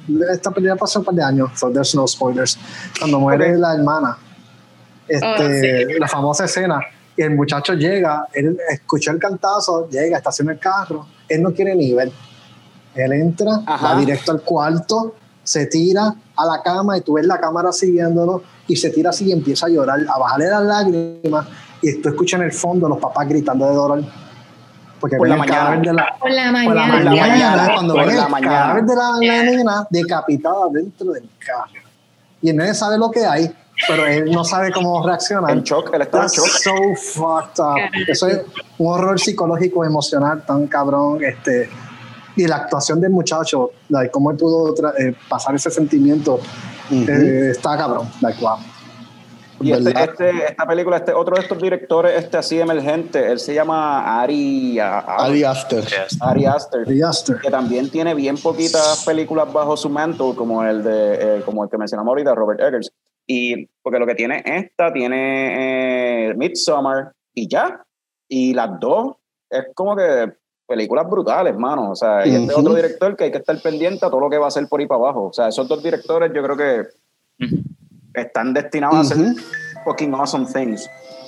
Sí, mano. Y, y eso, eso es algo con esa película. Ahorita ah, iba, iba como que a mencionar la actuación de Mia Farrow en, En Rosemary's Baby. en Rosemary's Baby, pero estábamos con la perse de que esto iba a tomar tres horas y, y mano, si, si alguien quiere estudiar cine y quiere estudiar actuaciones, eh, hay dos actuaciones en, en cuanto a rol se trata, es Mia Farrow en Rosemary's Baby y Tony Collette en, En Hereditary. Eh, Tony, mano, es con lo que yo comparo a Tony Collette con Mia Farrow en Rosemary's Baby. Es como que de las mejores actuaciones que he visto en, en tanto tiempo. Y Hereditary es una película tan y tan buena que yo estoy cansado de hablar de ella, porque cada vez que hablo de mejores actrices hoy día, Tony Collette, mejores directores hoy día, Ari Aster, mejores películas de horror hoy día, Hereditary, mejores películas de la, de la, de la década, Hereditary. Estoy cansado, estoy cansado de hablar de esa película, de tan buena que es, en verdad. Es como comer muchos macarrones con queso cuando nene, que es como que... Mano, pero sí, es una película tan fucking buena y es de las mejores películas que ha salido en los últimos años, full, en verdad. Y curioso que menciones a Mia Farrow y a Tony Collette, ninguna de las dos las reconocieron en los Oscars en ningún lado por su actuación, lo cual es súper injusto. Sin embargo, en Rosemary's Baby es la única película de la lista que sí tiene un Oscar, ganó un Oscar. Y se lo dieron a una de las actrices, a la Best Supporting Actress, lo ganó esa película. No fue Mia Farrow, fue la viejita. Sí. Pues, So, Desde que estaban hablando de que la- la- estas películas no, películas no tienen muchos premios y cosas, Oscar y cosas así. No, no, que curioso que, que Norbert le estaba mencionando, comparando el, el acting de Mia Farrow en Rosemary's Oh, Baby con el yeah. acting de Tony Collette, y que yo estaba diciendo que ninguna de las dos fueron nominadas para Oscars ni un premio, o sea, lo cual es, fue súper injusto, sobre todo con el, el pa- el papel que hizo Tony Collette, tú sabes. Por eso yo estoy en contra de estos premios y mierda, Yeah. Grammys, Oscars, es como que very biased para bullshit, eh, anyways, yeah. So, no, viste, y mi opinión bien personal, antes de pasar a la, a la honorable mention, ahora que estamos hablando de actuaciones y eso, yo no soy muy fan, ¿verdad?, de este tipo de películas, pero pienso que los actores que salen, que muchas veces salen en este tipo de películas, como que no los utilizan para otros roles. Como que tú los ves que siempre salen como que en el mismo tipo de película. Typecasting. sí. No sé, esa es mi percepción. Fíjate, por lo menos Tony Collette es bastante diversa. Ella ha hecho varias cositas diferentes. Sí, porque To- Tony Collette más bien viene de otro. O sea, eso pasa, yo creo que lo que Tommy dice es más común verlo cuando es un actor o una actriz que Se hizo famoso por se ahí. hizo ajá. famoso por el terror. Porque, por ejemplo, mira este tipo, el de Watchmen, este, este ¿cómo es que se llama él? Este. El de Rorschach. ah. Sí, Ah, sí. No, no, no, el de Rorschach, el, el que hace de, de, de Owl, Owlman, este, Wilson, something, el que sale en. Patrick Wilson. Patrick Wilson, Patrick Wilson en Con, o sea, él es de momento el nene de James Wan, pero también otros directores también lo han utilizado para terror. O sea, Ujú. y, y eso no es que él empezó en terror, pero pues ha hecho par de películas de, Yeah. horror. O sea, lo, lo cogen mucho para esos, esos papeles. Sí, no, como que es un género que por lo general suelen encasillar más al actor, es lo que pienso. ¿Sabes? So, Mikey, honorable mention. Yeah, so, mano, tuve que poner The Grudge. Um, o sea, so The Grudge salió de estos como que American remakes de películas de Japón y como que para mí empezaron bien con The Ring y The Grudge y después fueron en, en- en decline. Pero The Grudge específicamente, mano, lo mencioné porque a mí me gusta mucho la atmósfera en las películas de horror y de miedo, pero hay algo con esta película, no sé lo que es, pero ese fucking sonido el, ah, yo no lo soporto, mano. It creeps me out. Entonces, pues, lo que iba a contar, yo vi esa película por primera vez en, en- cuando salí en los cines y no sé por qué llamé a mi hermana de camino a casa y le conté de la película y cuando llegué a la casa no había, no había luz, right? So no hay luz.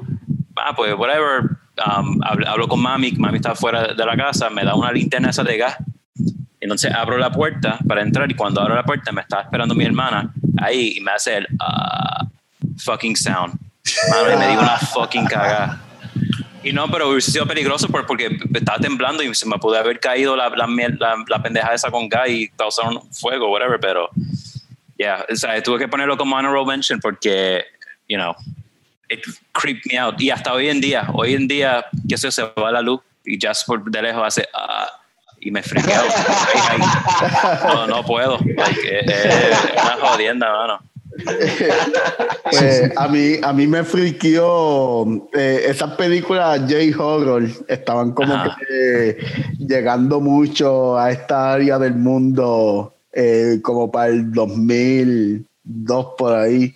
Y recuerdo que mm, quizás Mikey sabe estos hangueos porque es de Barceloneta, es del área norte como yo y este pudo haber sido eh, en el sitio de rockeros de Vega Baja o pudo haber sido en la, en la rueda en ese. Sí, llegué temprano, llegué temprano ese día y me puse a ver The Grudge y yo con una, con una medalla en la mano eh, estaba como que medio dormido. Momento ese fantasma de J-Horror eh, se quiere salir del televisor o de lo que sea, mano, y me friqueó bien cabrón y desde ese día yo no veo una película de horror borracho por la noche, en verdad. como que me friqueó tanto, como que, ¡ah, ah, ah! que- como que puñeta. Sí. Esto me asustó. Y eso pudo haber sido o sea, llegando de la rueda de Arecibo cuando yo tenía como 19 años. O sea, como que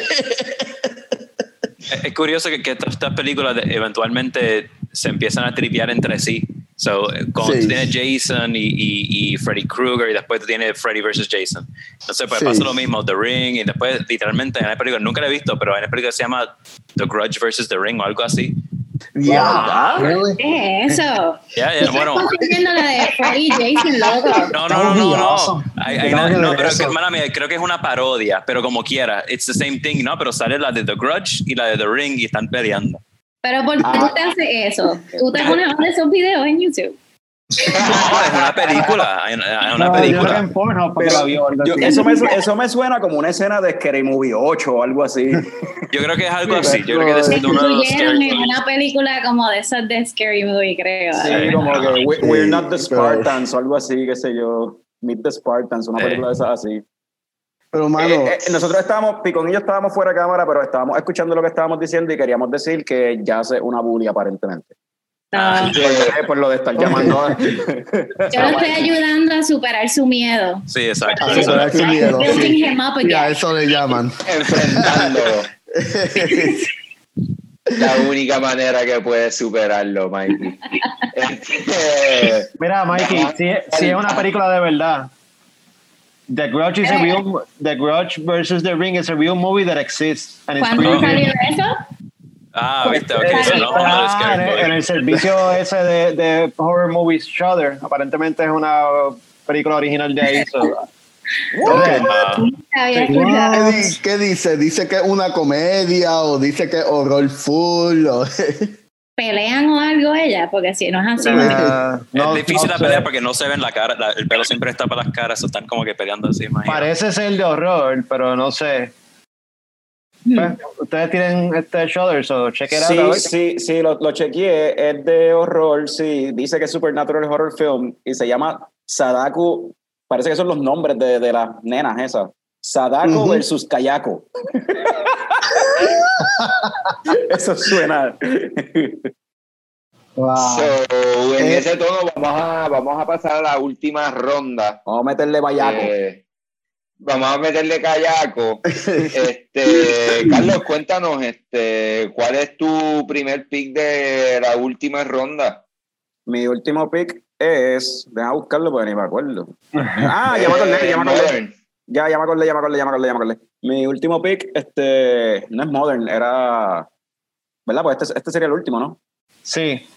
Sí, pues este. Mi último pick fue, no fue Modern, fue, fue este de. Hunting. Es que está escrito aquí como modern, hay que arreglarlo. Ah, pues lo escribí mal, pero es Sí. Hunting en realidad. Este, y es una película del año en que yo ¿Y nací. quién hace el papelón? Eh, Producción. Ah, Producción, chacho. Como si yo fuese fucking, ¿cómo es que se llama el de las noticias? El pejo intenso acá comenzar, cabrón. Yo no soy tan cool para hacer esos papelones, cabrón. Yo no soy, o sea, no soy ni tan cool ni tan viejo, porque a los viejitos todo el mundo los trata con amor. Ok. Ya, dale, sigue con Ya. tu película. Ok. Sigue con tu Este, película. Este, película de 1982, eh, Poltergeist. La original, dirigida también de nuevo por Toby Hooper. Supposedly, porque siempre han habido rumores de que supuestamente la película quien la dirigió fue Steven Spielberg. Steven Spielberg la produjo. Sin embargo, tú ves esta película y parece más una película de Steven Spielberg que una película de Toby Hooper. Este, la revisité ah, recientemente porque no la veía desde chamaquito. Eh, la escogí porque recuerdo que esta película yo la veía como chiquito una y otra vez, muchas veces, y me gustaba mucho. Y en casa a mami le gustaba, a todo el mundo le encantaba esta película. Y cuando la estaba viendo, viendo que era del 1982, que es el año en que yo nací, pues pensé, I guess que probablemente esta es una de las películas, primeras películas que yo vi en mi vida, lo más seguro. Y una de las primeras películas que estuve viendo una y otra vez.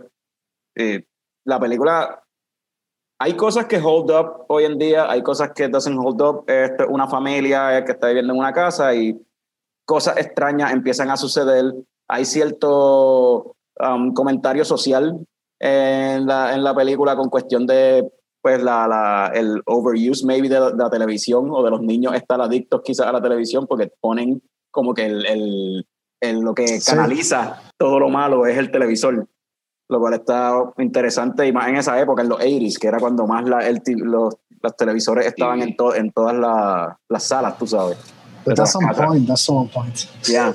Este, pero la película, anyway, está gufiado que tiene efectos, efe- efe- hay efectos especiales que todavía son pseudo practical y efectos especiales practical que todavía hoy they, they hold up en su mayoría. Hay unos que pues sí se ven medio dated, pero pues hay algunos que hold up, cabrón. O sea, fucking ILM fue los, fueron los que hicieron los efectos de esto, so. O sea, fue la compañía de Lucasfilm. O sea, so, sí, esto obli- obligado fue Spielberg de seguro. Pero Yo sé, yo- hasta- yo- pero- bueno. hasta la música, anyway, parece. No es John Williams, pero se parece a John Williams. Sí. Esa película, esa Ah, película, ah, sorry, dale, Mike. No, no, dale, dale, dale tú, dale tú. dale. No, que eh, The Elephant in the Room, este, hay que ver esa película, el que la vio en los 80, sabe la historia behind the, the- the- la muchacha que sale en la película. Ah. Ella salió en la primera y en la segunda, y esa muchacha supuestamente muere, y hay rumores de que supuestamente ella empezaba a escuchar cosas que la película afectó, y que Sí, estaba escuchando cosas demoníacas, all that stuff. Y eso fue como que en los 80 tuve una película y dice, like, ah, esa es una nena que se poses de- tuvo unas posesiones durante la producción de la película. Y like, holy shit, I gotta watch that shit. So, Pero yo creo que este- yo pienso que eso es bullshit, porque eso también lo decían de, de, de la de The Exorcist, de la muchacha Ajá. que sale en The Exorcist, también habían rumores así también. Hello, en Trimen and Little Baby decían que había, sale un ne- salió un nene suicidándose, sí, sí. un fantasma. Fantasma Pero-. Ah, yo, yo aprendí eso coma. ahí. ayudó, ayudó al, Salió como un bochinche. Fue en la coma y yo vi, ah, diablo. Eso fue antes que estaba cancelled, ¿verdad? Todavía. Cuando, ah, Poltergeist is a good movie. Este, y, Eh, Y es y fun, la parte es 2 fun. is as good. I, I like the part, la parte 2 mantiene de esas pocas sequels, direct sequels, that they are almost as good as de la primera. I love la segunda parte me gustó un montón también. yeah. Sí. Y lo, y, lo, y- y lo que está cool de, de Poltergeist es eso, que tiene la cuestión, tiene el, el creepiness, pero es una película fun, tú sabes, es divertida y tiene, pues, utiliza un elenco que incluye niños y los niños se utilizan bien en la película anyway, como que hacen su, su, un buen trabajo y un buen acting también, tú sabes. Para mí es una de mis películas favoritas, mano. Like, eh, sí, sí, ah, yo no soy fan de ser top 5 o top 10 list, pero si tuviera que hacerlo, Poltergeist obligado está ahí. Es una película que, o sea, cuando, qué, qué sé yo, cuando todavía ve- veía televisión normal, en cualquier momento que, que, like, daba la película, si estaba en el medio, en el final o whatever, siempre veía la película. que, like, me Y encanta. otra, otra cosa gufiada de la película es que también tiene, eh, la película hits diferentes cositas de que a la gente le da miedo, como que, ok, ¿tú odias los payasos? Tenemos un fucking Ah, muñeco de payaso. sí. Eh, ¿Tú este, odias los espíritus y los fantasmas? ¿Te da miedo eso? Tenemos espíritus y fantasmas. ¿No te gustan los demonios? Tenemos demonios. ¿No te gustan este, cosas moviéndose solas? Lo tenemos. Actually, Un The arte, creepiest la- thing- las tormentas, ¿no te gustan las tormentas y los thunderstorms? We got a lot of thunderstorms. Tú ¿Sabes? Como que tienen de todo. Sí. sí, y la persona Y pequeña. De la- la- María. Sí, la, lo la persona que es pequeña de tamaño. Eh, yeah.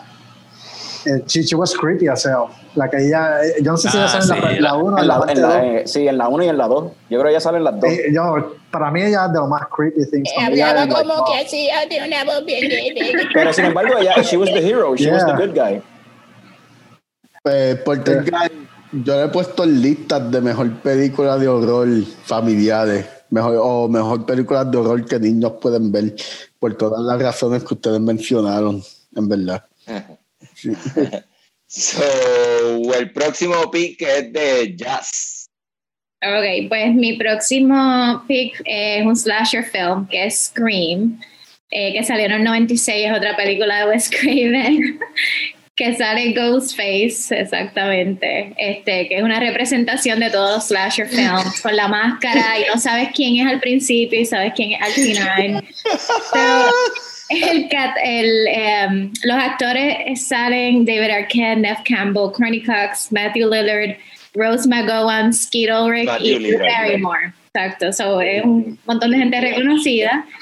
Este, lo que me gusta de esta película es, eh, yo la vi a los 12 años y la volví a ver y para mí es como que super cheesy ahora, pero es fun to watch, es como que una celebración de todas las películas de horror y este, hay referencias de películas de horror en toda la, en toda la película.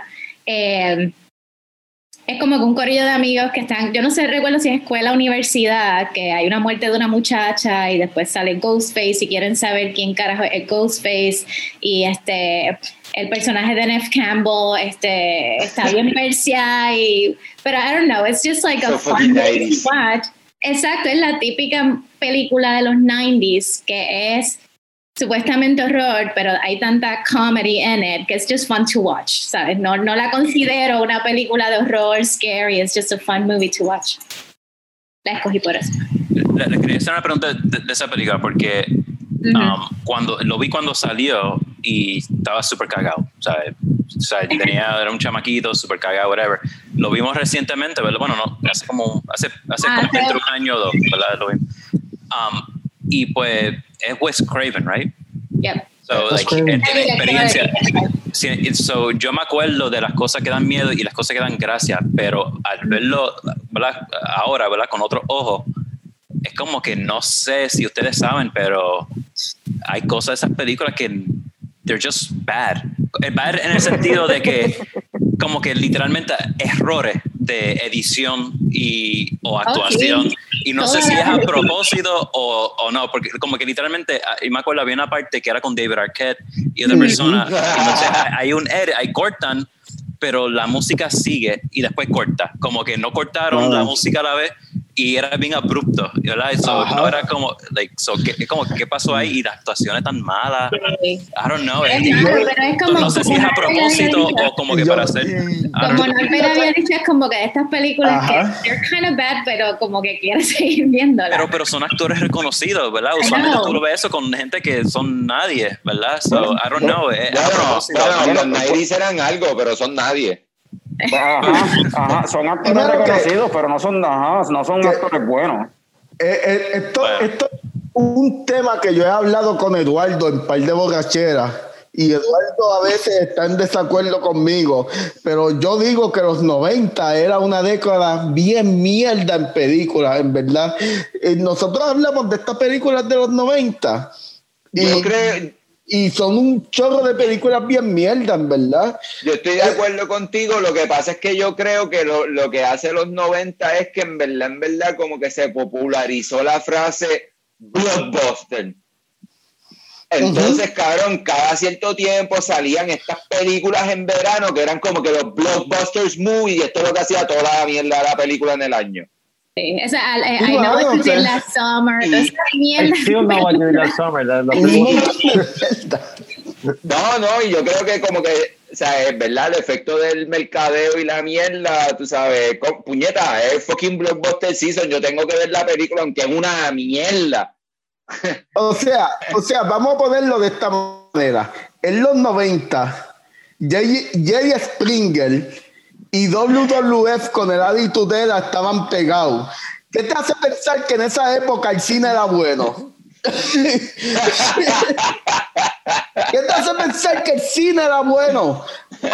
Y yo soy fanático de lucha libre que habla de películas, pero cuando la lucha libre es lo más pegado que hay en una época, hay que preocuparse, cabrón. Por eso me empecé a reír cuando, cuando Mike empezó a hablar de la escena y dijo David Arquette, me empecé a reír, es como que, eh, diablo, mano. es como que fucking David Arquette, mano. Ahora tuvimos la oportunidad de, de con. David Arquette twice. Y eso fue una experiencia súper, Ah, sí. súper awkward. Mano, ye- Todos se yo, yo mueren, quisiera eh, conocerlo. Yo quisiera conocer a David Arquette. Sí. Ustedes saben que está en la lucha libre de nuevo, pero esta vez de verdad Sí, actually lo lucha vi, lo vi, lo vi, lo vi. Está metiendo. Lo vi. Para, pa- para tu punto, Norbert, la, la lucha libre estaba tan, buen- tan mejor que las películas que David Arquette salió de Scream, fue para WCW y se ganó el campeonato mundial. No sé si te acuerdas de eso. Sí, mano. David Arquette fue el WCW World Champion. Sí, vamos, vamos, vamos, vamos, vamos a recapitular, bueno, no vamos a recapitular, vamos a volver al draft, vamos a volver al draft porque nos surgió mucho en los 90. Así que, dale, sexy sensual, que estabas loco por ser sexy sensual en cámara, métele. Mi último pick de la categoría Modern es Doctor Sleep. Es una película del 2019 dirigida por Mike Flanagan. Es la secuela de The Shining. Eh, y sigue el personaje de Danny, ya el adulto, y te va mostrando cuáles son los traumas que él tiene después de los eventos de la primera película, el haber crecido viendo fantasmas y hablando con ellos. Eh, fan de más ese mundo de, Stephen King de, The Shining, este, te enseña esto como vampiros que se dedican a alimentarse de gente con los poderes de Danny, que, es el Shining. Y bueno, ese, ese es fun movie, eh, está bien interesante, eh, tiene muy buenos actores. Eh, cuando se van en flashbacks que enseñan a, a Danny cuando es chiquito y a la mamá y a Jack, pues los- los- yo pienso que los actores que cogieron se parecen un montón y hacen un buen trabajo imitando esos characters. Eh, al final de la película, si la vieron, pues hay un showdown en, la, en el hotel de nuevo, que es bien interesante, salen todos los fantasmas de la primera. O sea, fun time. Da miedo. Eh, mm, no, yo no diría que da miedo. Eh, Eh, yo, yo, yo la vi, esa película Ajá. yo la encuentro que, que no tanto por horror, es una fun pack movie. Sí. Eh, y lo bueno de la película es que es una película que mantiene el vibe de Shining, que esa era la parte más preocupante para mí, que no se desviara de ese vibe de Stanley Kubrick y de Stephen King. Y cuando yo la vi, se mantuvo en el mismo vibe, pero sin embargo expandió más allá, porque tiene acción. En The Shining no hay tanta acción como la escena que empiezan a tirotearse. Eh, el grupo este de los evil guys, they are so fucking evil. Like, yo no sé si la han visto y yo no sé, no es spoiler porque ya pasó un año, pero anyway, spoiler, no escuchen esto que voy a decir, pero vi hace una semana. um, De- dude, cuando empiezan, cuando matan al nene del juego de pelota, like that was so fucking creepy. Porque tú ves al nene gritando y no enseñan nunca cuando lo están matando, pero you know they're killing him. Y empiezan a enterrar el cuchillo. se lo están comiendo poder- vivo, ajá, sí, sí. Exacto, Sí. eh, like fucked up, este, super cruel, este, y me gustó esa película, de verdad yo la vi en el cine y me, me, me gustó mucho. ¿no? Algo interesante de eso es que Stephen King escribió el libro de la secuela, ¿verdad? Pero es una secuela de su libro, que es bien diferente a la película que hizo Stanley Kubrick. Pero cuando hicieron esta película, pues ellos querían que fuera una secuela de esa película. Se tuvieron que cambiar el, el final también para que fuera a la par con, con la película de Kubrick, porque creo que en el libro este original de The Shining, el hotel lo quemaron o algo así. Y pues, como eso no pasó en la película, pues tienen que entonces cambiar el final de esta para que vuelvan a usar el hotel. Anyway, está, está interesante como tuvieron que cambiarlo. Ese, ese director hizo, él creo que ha hecho un par de cositas relacionadas a horror también. Estaba Sí, mirando hizo Sí. Gerald's Game de Stephen King también. Que, by the way, es super creepy. Like, I love that movie. Sí. Super, y super minimalista. Dos actores, almost 90% of the movie. Eh, wow, yeah. No, y, y él fue el showrunner también de Hunting on Hill House. Eso iba a De- decir. De Hunting Ajá. on Hill House, la serie de Netflix. Y esa serie estuvo súper nítida, en verdad. Esa, esa miniseries. De hecho, Eh, este año salió lo que es la secuela de esa serie, que es como que. no es una secuela como tal. eh, bueno, eh, entiendo lo que quiero decir. Eh, en Spirit, tú sabes, porque es de los mismos productores. Y creo que el elenco, algunos partes del elenco lo, lo, lo, lo bring it back. The Haunting Sí. of Bly Manor. Ujú. Ajá. Yo tengo que ver, pero tengo que ver primero la anterior para después poder ver esa, porque siempre me en el feed, pero le picheo. No, ve la, ve la primera, ve The Hunting of Hill House y ya. Bly Manor escuché que no es tan nítida. No, en verdad que no. No, En verdad que no. Ok. Eh, Eh, so, vamos a pasar con el próximo pick que es de Norbert. ah, déjame ver eh, qué es lo que yo escogí. Ok. Ya a Eh, nadie le importa. Ya dijeron las primeras que eran las que les interesaba hablar. Ya todo el mundo está. ¿Qué carajo yo escogí? Déjame buscar la lista. No, no, a mí me interesa compartir eso. Uh. Eh, Blood and Black Lace, de el director italiano Mario Pava. Eh, de este. Es como una continuación, hubiese, hubiese hablado esto ya cuando estaba hablando de Suspiria. Es de este género italiano de películas de horror.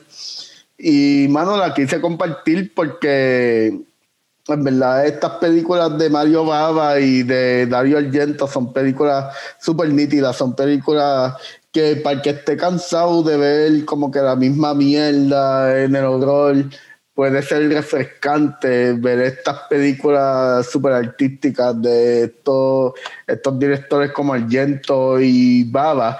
Este, la trama de Blood and Black Lace es súper sencilla, es este diseñador de moda que en el mundo del diseño de moda eh, matan a alguien y están investigando quién es eh, el asesino de esa mujer. Sí, eh, y es básicamente como que es bien Hitchcockian porque tú no, tú no sabes quién fue el que mató a quién y son estos thrillers súper interesantes.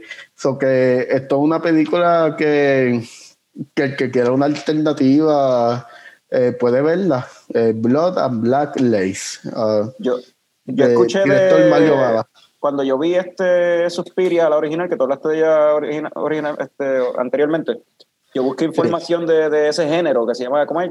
Yalo, algo así, que, Yago, ah, Gallo. Eh, gallo es el eh, subgénero. Que y yo estaba leyendo, es bien interesante, que supuestamente eso es Yalo, supuestamente es referencia a una palabra italiana que quiere decir yellow, supuestamente, o sea, eh, porque supuestamente estas películas estaban basadas o tratando de sustituir unas novelet- no- novelas pequeñas, unos cuentos cortos que se publicaban y las páginas eran amarillas y le decían las yalo, las novelitas yalo, los cuentos yalo, porque eran las páginas eran amarillitas.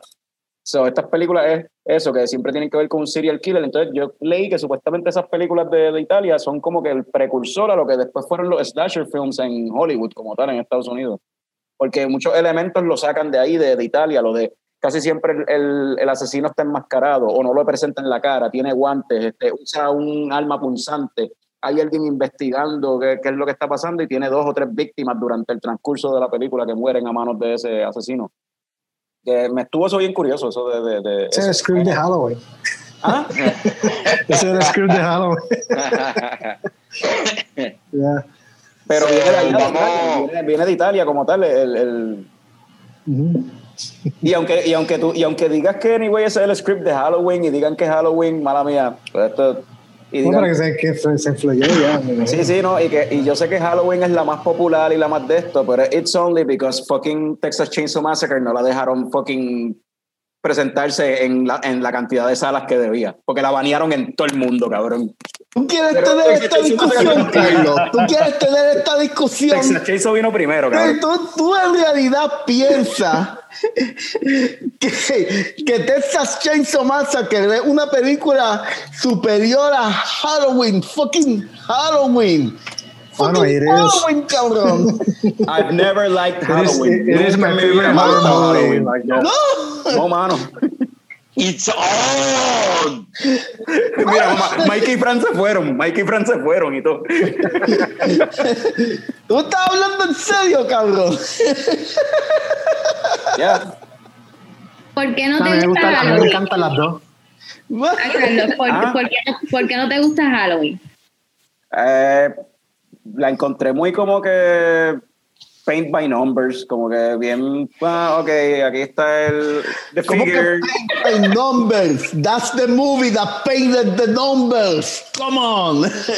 No sé, es como que está el figure ahí, el figure viene y mata a uno y desaparece. O sea, I get it, que fue la primera que hizo esa cuestión, pero no es, es, no sé, es que la encontré media, no, eh, no, no es tan scary ni tan cool como otras, manos. Como que después vinieron otras que lo hicieron más cool y antes de ella hubo otra que lo hizo más, o sea, hizo otra cosa que de verdad sí, para mí es original y estaba bien cabrón, que fue Texas Chainsaw, mano, hablando claro. Ok, Texas Chainsaw Massacre es una de las mejores películas de horror ever. Pero si vamos a hablar de la historia de los slasher movies, Halloween es la que en realidad lo comenzó todo. Pues yo no sé si Halloween, por eso es que yo digo, yo no sé si, Ha- yo, yo no sé si Halloween lo comenzó todo. Yo diría que Texas Chainsaw lo, lo comenzó, pero Halloween fue el molde. Halloween fue la que hizo como que, ah, me gustó lo que tú hiciste ahí, pero yo lo, esta es la receta para que esto haga chavo. Esta es la receta de cómo se Yeah, tiene que hacer para que se pueda hacer. Básicamente ellos hicieron la receta y todo el mundo fucking cogió esa receta y la hizo. Y eso no es comenzarlo todo. Yeah. No, porque había, había otra que fue la que, o sea, sin la otra, Hay un precursor, no hay un hubiese salido. precursor, hay un Pero hay un, precursor. hay un precursor que lo hizo, pero crudo, pero crudo, O pero sea, crudo, eh, crudo. rock, eh, eh, eh, rock and roll, todo el mundo puede pensar que lo hizo Elvis, pero en verdad no fue Elvis. Pues Chovy Checker. Por eso. Los dos tienen la razón. Eduardo, ¿cuál es tu último pick? Bueno, este. By the way, Texas Chainsaw Massacre es mi película favorita de horror. And I love Halloween. Ve, el, ve- el verdadero Era- experto de eh, eh, esa era mi- El verdadero No, no. de película. El ya está, ya. No, no, no, de hecho. Ofreció No, su Texas- juicio de hecho, yo tenía- Ya Yo, para que te dice Spirit a ti. Papi, pero él te dijo la estrategia desde el principio. Su estrategia era darle exposure a unas películas que no, no se reconocen. Exacto. Esa, esa es la estrategia de Eduardo. Yo, yo tengo que decir Pero mira, pero it's, Eduardo- it's a good. This is a. Este es un buen segue, porque estábamos hablando de Texas Chainsaw Massacre ahora. y la película que yo vi ahora, eh, Toby Hopper en entrevista ha dicho que la película que le inspiró a hacer a Texas Chainsaw Massacre, de las grandes inspiraciones, fue la que voy a hablar ahora, es Haxan. Este, Haxan es de las primeras películas de horror. Like, no hemos hablado, like, la película más vieja que yo creo que hemos hablado de Planet eh, es este, la que escogió Norbert. este Plan Night, eh, Plan Night from este, Outer Space. Yeah. So yo dije, mano, hay tantas películas. I love classic films. Y no sabía cuál escoger, pero yo me fui por Haxan. Porque Haxan yo la descubrí hace poco. Yo, yo tengo el libro este, 1001 Movies You Must See Before You Die. Y yo empecé a leer el libro y yo esta película, Haxan. Y me dio buscar video en YouTube y todo el mundo hablando de Haxan. Y yo, fuck, I have to see. Y en YouTube está una versión high definition de la película. La vi y me voló la mente. Eh, esta película es de las películas precursoras dentro del género del horror. Eh, la película se produjo casi al mismo tiempo que el gabinete del doctor Caligari. Y fueron. Gabinete, gabinete del doctor Caligari es considerada la primera película future, eh, full length future film de, de horror. Salió en 1920. Esta película salió al mismo tiempo. La diferencia es que él se tardó dos años en conseguir los recursos para tirar la película al mercado, pero las dos películas se salieron al mismo tiempo. Una película de Suecia y no solo es eso, eh, esta película combina, es una influenciar en varios géneros. Combina el género del documental con el género del horror. Para 1922 el género de documental no existía. Habían pocos documentales. Este, y este director fue súper ambicioso. Benjamin Christensen fue tan ambicioso que él estuvo dos años estudiando el libro que se llama Maleus Maleficarium, que es básicamente eh, The Hammer of the Witches, es la historia eh, de, de, los años 1400 de cómo mataban a las brujas y la histeria que había con las brujas. Él se volvió loco con ese género y empezó a estudiar eso y, quiso hacer una película. La película es un tercio de la, el primer tercio de la película es basado en un documental explicando todo eso y luego quiere enseñar Big Nets, enseñando brujas, eh, diablos, que by the way, él inclusive actúa en la película y hace el diablo en la película es el mismo director. ah, es super creepy, creepy as fuck, sacando la lengua y todo, así él. Eh, I love this movie. Este, por muchas razones. Este, el, efecto del documental y la influencia que tuvo en los documentales en el horror, eh, volviendo a Toby Hopper, esas escenas que enseñan los huesos y la cámara se enfoca en los huesos, las manos así, las decoraciones de huesos, todo eso inspiró a Toby Hopper a esas escenas de, los, las decoraciones de huesos en la casa en Texas Chainsaw Massacre. Especialmente cuando la muchacha está encejada así en la mesa del comedor y ve mm. los huesos sobre la mesa, super creepy todo eso fue Jackson. Este, una escena que poca gente habla es la escena de las brujas, que salen las brujas como que volando. Y tú vienes a ver, esa película salió en 1922. Y para mí, una película de esa época, con esos efectos especiales, que tú ves las brujas volando y sale una bruja así en el bosque, y tú dices, like, what the fuck? Mano, Eduardo, eh, échate un poquito al lado para que eso, la gente eso, pueda eso es de la película, eso es una, la escena que estaba Eduardo del, del director Ajá, no, de Diablo. Sí, pero veo que Eduardo tiene un cuadro de la luna de El Cripto de Moon. Sí, lo sé. Oh, ya. Este es el apartamento de mi hermano. Mi hermano es pintor. Uh -huh. esos, esos, dos cuadros lo hizo él. Él, él, él es igual de fanático sí. del cine como yo. Sí, no, no, y, y por, ahí voy, por ahí voy. Sí, el Trip to the Moon influenció mucho la ciencia ficción. Hudson hizo lo mismo. Well. Es como que mencioname cualquier. No, Norbert, se está, Norbert se está quedando pegado. Norbert está teniendo problemas de conexión. Sí. Eh. Ah, sí, aquí estoy. Ahora, ahora, ahora, ahora. Eh, ¿Dónde me quedé? eh, dijiste que Trip, Trip, Trip, to the Moon este, influenció a, por ahí más. La ciencia ficción, para mí, Hudson tuvo que haber hecho lo mismo en el horror y todos estos directores que hicieron todos estos slashers al principio, como Toby Hooper, Wes Craven, John Carpenter, tuvieron que haber visto Hudson en su tiempo. Yeah. Ay, la película fue super banned para la época porque estaba leyendo, esa película fue eh, por muchos años ven en Alemania, en Finlandia, en muchos lugares del mundo, este, porque eh, por el contenido. Este, hizo un amazing film y otra cosa, eh, Criterion hizo una versión remasterizada de la película súper bella, pero después vino el, el Instituto de Filme de Suecia, que esa es la versión que está en YouTube ahora. El que tenga chance de verlo, se lo recomiendo, porque yo, yo he visto pocas películas silent film de los años 20 que han sido remasterizadas tan magníficas como esta película. La película sí. tú la ves y tú, y tú dices, wow, esta película es de 1922, porque se ve tan bella. Uh -huh. like, wow. So, eh, eso quería, quería um, hablar de eso un poco. Es la versión um, del Swedish Institute o Swedish Film Institute. Porque, en HBO, por ejemplo, en HBO Max hay una versión, pero lo que pasa con estos silent films es que como no hay audio, pero a veces tú escuchas música, entonces pues, pues la gente hace sus diferentes versiones y sus soundtracks. Y la versión que está en HBO Max es como que lo que tiene como que como casi Mozart style music y no cae para nada. pero la, que, la versión que está en, en, el- en YouTube en- del Swedish, Swedish Film Institute o whatever, el soundtrack se nota que está hecho para esa Para versión eso. de la película. Ujú. Y mano, es, y, y eleva todo a un nivel mucho más cabrón.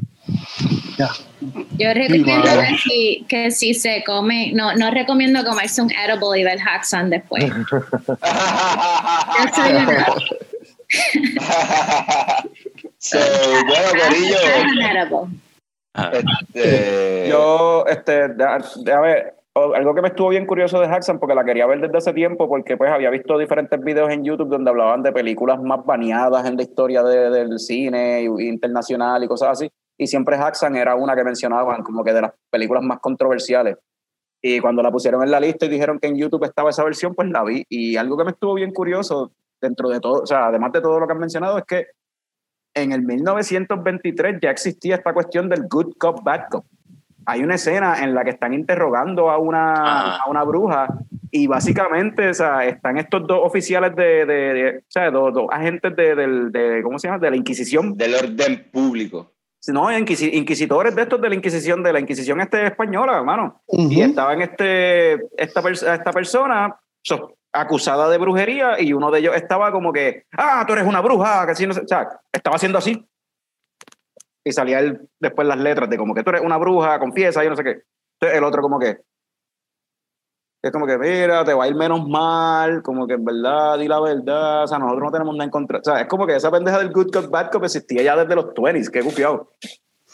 Sí, Quería mencionar dos cosas rápidas de la película. Um, una es que una de las cosas, uno de los aspectos bien creepy es porque eh, de de la película es que al ser una película tan vieja, ¿verdad? So, era como, como que naturalmente tiene este filtro, you know, que es como que tú ves un filtro en Instagram o algo así, no, pero esta real- realmente se ve bien vieja la película.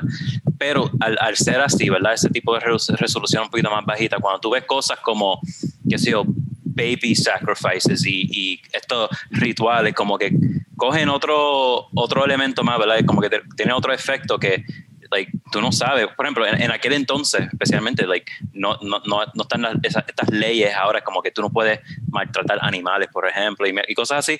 So, cuando tú ves cosas en estas películas, se pone, hay un added effect porque como que, huh, is that real or is that fake? Como que tú no sabes qué, qué Ujú. realmente está, you know, eh, eso. Y entonces, la otra cosa que iba a mencionar es que um, si ustedes saben quién es el Angry Video Game Nerd y su canal um, de YouTube, o bueno, su, Sí, su sí. Um, Cinemassacre, pues él tiene algo que se llama Monster Madness y él abarca un montón de películas de, de, de horror y da su resumen y, y a veces reviews y todo eso. Y ahí, um, él- hay una- de las primeras, del primer, de los primeros seasons, él habla mucho de, del- de las películas de, de los años 30, años Oh. 20 y todo eso. Y um, ahí fue que supe de, de Haxan, pero nunca lo había visto hasta Ok, pues recientemente. está bien, no importa. ¿Qué tipo de No. Fran? Sí, yo- Qué falta de respeto, wow. Mano, pero, morí. Ponte pero sí, ya que, ya que Mikey habla de, del Angry Video Gamer, ah, si quieren ver videos de youtubers hablando de películas de horror, chequense en el canal del Angry Video Game Nerd, en verdad que está bien nítido. Sí, eh, eh, yo creo que había un programa Movie Slam leche coco ahí, bien cabrón. Eh, este, mis disculpas, mis disculpas, mala mía. Este, pero otra cosa de esa película que está bien curioso de Jackson, volviendo a Jackson, este, Churning Butter. ¿Verdad? Ah, Salen. Enseñaban un montón a veces gente Churning Butter y era cada vez que estaban aludiendo a que las brujas tenían sexo con el diablo. Por eso es era que siempre estaba haciendo esa pendeja. Él Ajá. se was jerking Cada, ca- vez, película. cada vez- cada vez que hacían alusión a que las brujas tenían sexo con el diablo, enseñaban a alguien Churning Butter. Right? Yeah. Sí, mano. Era algo Hay detallitos, hay muchos detallitos en la película bien interesantes. Sí. So, para cerrar, ¿verdad? Este maravilloso podcast del draft de películas de Halloween, ¿verdad? Vamos a mencionar unas películas que a mí, como yo, ¿verdad? No veo muchas películas, no veo muchas películas como que ya no dijeron nada de, por ejemplo, Friday the 13 La mencionaron por ahí, pero no dijeron nada. ¿Vas a decir algo ahora tú de ella? No, un bicho. Ah. Yo, pensé que te ibas a, yo pensé que te ibas a decir algo, era. Lo mencionaron, es que Era no lo mencionaron. James Wan, que Carlos mencionó a James Wan, James pero Bond. nadie dijo nada. James Wan, yo lo mencioné que habían películas. Está, está curioso que en, en la lista nadie escogió ninguna película de James Wan que ha hecho películas de terror gufias. Eso está, estuvo curioso. El exorcista, nadie mencionó el exorcista. Hablaron del exorcista en algún momento, como que algo que tenga que ver con mujeres y diablo y jodiendas, pero no, ¿sabes? Sí, Norbert la mencionó diciendo que el exorcista siempre-. Sí, sí. Siempre Ok, hablan de ella. Y nadie mencionó como alguna película de, de George Romero. Bueno, me- mencio- mencionaron, Sí, mencionaron a Night of the Living Dead, pero en realidad no la escogieron para la lista. Mira, Se mencionó. y todas esas películas en realidad las mencionamos, pero son películas que siempre Pero vamos a la hablar escogió, de la ellas. No las escogimos, pero siempre vamos a hablar de esas películas porque son ¿por qué películas que siempre van a estar en la conversación. Siempre van a estar en la conversación. Escogemos una película, la comparamos con Viernes 13 o sacamos El Exorcista de momento o hablamos de James Wan para decir películas overrated de este siglo. Son- Coño, Eduardo, hermana mía, por no saber de películas, no me regañes en público. Yo pensé que aquí iba a coger Oz o, o la otra de Jordan Peele, ¿cómo es que se llama? La, la, Get la- out. Get Out. Pero- Get Out, pero no salieron tampoco. Aunque sí mencionamos a Jordan Peele ahorita. Pero, pero eso está gufiado. O sea, esta lista le, dimos un shout out con, con lo de Candyman. Sí, sí, sí. Sí, Sí, por, por eso, sí. eso está interesante que esta verdad que lista, que esta lista, aunque esas películas así que son bastante icónicas o, o populares de, de terror, que siempre pues, hablan de no ellas, están incluidas, pero como quiera terminamos hablando de ellas de alguna forma, anyway. de alguna Pero forma, la- las categorías también dijeron no necesariamente que fueran sus películas preferidas. Ajá. So we're just like mentioning other movies. Yeah. Y, y mano, son películas que en verdad nosotros hemos hablado de pe- estas películas en, en Coño el Show y en Movie Slam, anyways. O sea, eh, son episodios enteros que me- le hemos dedicado en los respectivos podcasts, anyways. So, sí, no sé. Mira, quería mencionar Bueno, yo estuve a punto de poner Chona la puerca asesina. Chona, porque- O, o- o los cafres zombies, O, Tetrón, Tetrón. Te, te- Terror no te de la duermas, playa. Eso es lo que deberíamos. Es más, ustedes saben que en No Te Duerma tenían los kinky tapes y usan pietaje de Hassan. Ah, ¿verdad? Bueno, Sí, porque en Jackson sale el diablo haciendo. Exacto. Mira, quiero mencionar dos películas más rapidito, pero antes de usted, algunos de ustedes um, han pasado Halloween en Estados Unidos, en Estados Unidos, pero especialmente al norte eh, de Estados Unidos y especialmente sí cuando eran niños. No, ok. Pues qui- quizás, bueno, estamos en tiempo de COVID, pero más tú, Norbert, que estás ahí ahora mismo, ¿verdad? Pero, um, so, yo viví, ¿verdad? Hasta los 15 años allá eh, y el área donde yo vivía era, like, era el, el blueprint o como que lo más típico cuando tú piensas en Halloween y en trick or treating. So, para mí tiene como un significado bien importante por- porque yo me crié con eso. Y so, dos películas que tienen que ver mucho, para, que para mí capturan el vibe de Halloween Night y Trick or Treating, que me, me encanta, es Hocus Pocus, que es de Nice. Disney Film, ¿verdad? sí. no, no es horror, pero es más comedia, es un family film, pero como que captura el vibe. Y, y recientemente la, la última de Adam Sandler, Hobby Halloween, que para mí, pues, fuck Adam Sandler, maldito sea, toda esa otra mierda más, mano, y, o sea, em, no es la película más cabrón del mundo, pero Para nada.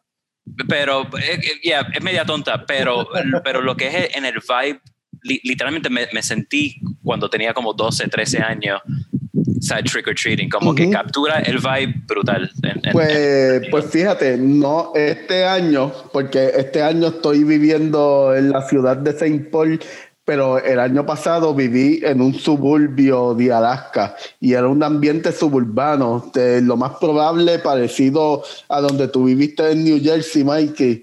Y sí, el, el vibe de Halloween lo vi, todo el mundo tricoteando en esas casas, eh, porque era un, era un área suburbana como el que estamos acostumbrados a ver en películas.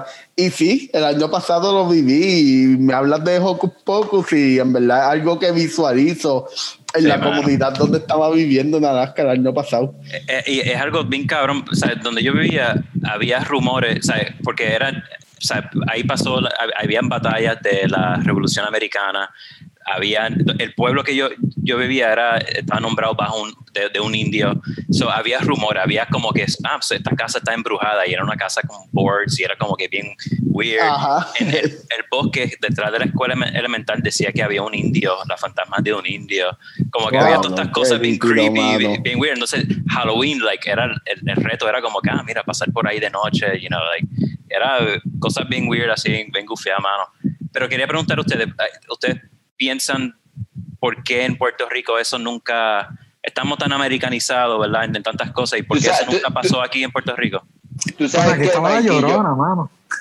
No, pero, like, No, pero- yo digo, like, Sí, Halloween como una cosa yo- yo, yo yo- yo entiendo- tengo, yo- yo tengo que decir porque eh, yo creo que, eh, eh, ¿verdad? Estados Unidos tiene algo, tiene algo para los adolescentes que Puerto Rico, ¿verdad? No les puede ofrecer, tú sabes. Mientras en Estados Unidos se te hace bien difícil, o por lo menos mucho más difícil que en Puerto Rico conseguir alcohol, cigarrillos, drogas.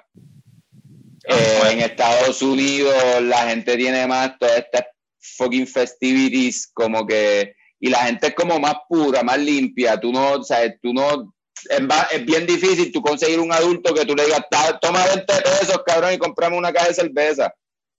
Pero eh, lo que, por lo menos lo que yo estoy visualizando y lo que yo observé. No sé qué carajo Alaska. tiene que ver eso, no entendí, Tommy. Cabrón, que, la, que Yo tú, más- tienes- más o menos tú como entendí. niño tienes oportunidad de crecer como niño, cabrón. Aquí tú estás pendiente a otras cosas, tú quieres ser grande y tú quieres beber y tú quieres fumar y tú no Sí, estás eso- pendiente eso es a de nenes chiquitos. Eh, eh, sí, pero por lo menos yo, yo, lo que yo vivía en Puerto Rico, criándome en jardines de Mónaco, en Manatí, es que todo, el mundo, todo el mundo se ríe cuando yo menciono Manatí, porque, pero esa pureza existió en algún momento en la urbanización donde yo vivía en Manatí. Créanlo o no, sí, Manatí tiene sitios donde puede haber esa pureza y yo la viví en, eh, en la urbanización donde me crié en los 90. No sé si lo que, lo que dice Tommy es bien cierto y quizás fue después de, de cuando yo me estaba criando eh, en Mónaco, en Manatí. No sé, pero yo viví, yo viví ese ambiente de tricotear cuando chamaquito, pero Yo no. no sé. Después se fue, después fue algo que Sí, duró hasta. No, no era cool, yo tengo, yo disfrazar, tengo era que, yo charro. tengo que decir, yo tengo No, no, que decir pero- que de la- las primeras veces que yo me disfracé tuvo que haber sido ya en high school. No, ahí yo- era yo- cool. yo- ah, de no, momento pero- ahí era cool, de adulto. Yo de adulto es súper cool porque tú estás jodiendo. Te vistes de mujer y eres la más puta. Y ay, qué cool, Halloween. Tommy, Ay, no- pero, Tommy no grites porque se distorsiona el audio. No Sí, se, sí, se escucha un revolú. sí. No de entendemos eh, si, si gritas. el año- No se, no se Eh, entiende. el, no se el año, el año pasado en, en Alaska, yo decía, yo veía a todos estos chamaquitos tricoteando en Alaska y yo decía, coño, eso en Puerto Rico se, se perdió cuando yo tenía como 8 o 9 años. Y me- hay gente en Puerto Rico que no, no lo vivió, yo por lo menos lo viví, eso es lo que quiero decir. Yo también lo ¿quiénes- viví. ¿Quiénes aquí fueron a la escuela elemental vestidos de. Halloween? Celebrando de Halloween en la escuela, todo el mundo, las maestras disfrazadas, los estudiantes disfrazados de Halloween. Ya eso No. existe. No. En los 80 eso era mega normal. Yo ¿Quién estudié en una católica y eso era un no-no. Exacto. Pero no, esa, no. yo- so, esa es la cosa. Yo pensé yo- que era el, el aspecto religioso, pero like, literalmente había una. um, nosotros íbamos para una iglesia católica y ahí mismo habían cosas relacionadas a Halloween en la misma iglesia. O sea, obviamente no era tan evil ni nada, era más nice, pumpkins y whatever, pero like, e- era, era como que just en, en todo. Y- Pero yo y sí- entonces- yo sí no sé, a... ah. Ajá, dale, te- mala mía. Sí, No, pero iba a decir, pues, porque y no, no era visto tanto de niños, era, sí, los niños, they would trick or treat, entonces ya cuando tú entrabas en intermedia, llegando a los high, que era más o menos cuando me mudé a Puerto Rico, um, pues era menos de trick or treating, entonces era más maldades, ¿verdad? Y, entonces siempre, especialmente en Mischief Night, que era la noche antes, um, ahí, pues, you know, la gente, you know, tirando huevos en casa y mierdas así. Pero entonces después llegamos más a, a los parties, ¿verdad? Entonces que era high school, pues entonces que ya eran, pues eso es lo que hacían los grandes. Pero, pero, pero era como que había all these different levels, pero todo el mundo lo hacía, desde la iglesia hasta los- la gente loca, de- había de todo. Yo lo, que iba, yo lo que iba a decir, anyway, es que yo sí, como chamaquito, yo recuerdo haberme disfrazado y esa cuestión de ir de casa en casa a pedir, tricoltrear como tal, sí Exacto. se hacía. O sea, yo recuerdo hacer eso como hasta, o sea, durante los 80s hasta, no sé, 90s, early 90s se Eso hacía. pasó, pero después como Pero que se que perdió. después, después se perdió, pero lo que yo recuerdo y por lo que se perdió era porque los viejos no querían, porque en realidad Era satánico. no, no era eso, cabrón, que te podías Eso buscar un una- fucking tiro. Eh, Ah, bueno, eso sí. Aquí eso es Ponce, eso es en Ponce. En, en mi caso era que papi siempre jodía que no, que no aceptes dulces de los, de los de extraños, que pueden tener algo, y yo pensando, lo- pero lo- es que no van a más- estar lo más- lo cabrón es que dicen que eso en Ponce y Toño Bicicleta es como de fucking tu abajo y manatí. Es como que cabrón, ¿qué carajo tú estás hablando, cabrón? ¿Sabes? Eh, eh, Es como que esa otra estupidez. ¿Quién, ¿Qué adulto le va a dar droga a sus niños, mano? ¿Va a La- gastarlo? Ah, está caro. Yo no quiero darle esto a un chamaquito, yo me lo quiero meter yo. O sea, Nunca entendí esa mentalidad, exacto. También decían que había navajas dentro de los chocolates. Ajá, ajá. Eh, Fucking Ah, sí, las navajas. Sí, este. que le Estaba metían ahí loco chocolate a ver si me endrogaba y nunca me endrogaba. Mami decía que le metían alfileres. y ella cogía y lo abría a ver qué había adentro. Y yo, pero ¿cuál es el fun? No los abro yo, los abres tú, qué chipi. Y eso para comérsela. Ah, No, no, pues chequear si tenían alfileres. Ajá. Y después yo no Aquí no hay sabía, alfileres. Mire, mire el puertorriqueño tiende a ser como, como conservador. ¿Será por eso que quizás Halloween no... Ah, ya ahora, ya ahora. Yeah. ¿Hora de qué? Eso. No, no, no. Hora, de, hora de Ahora despedirnos, dejar de grabar. No tenemos que terminar la conversación, pero ya hay que cortar el podcast, mano.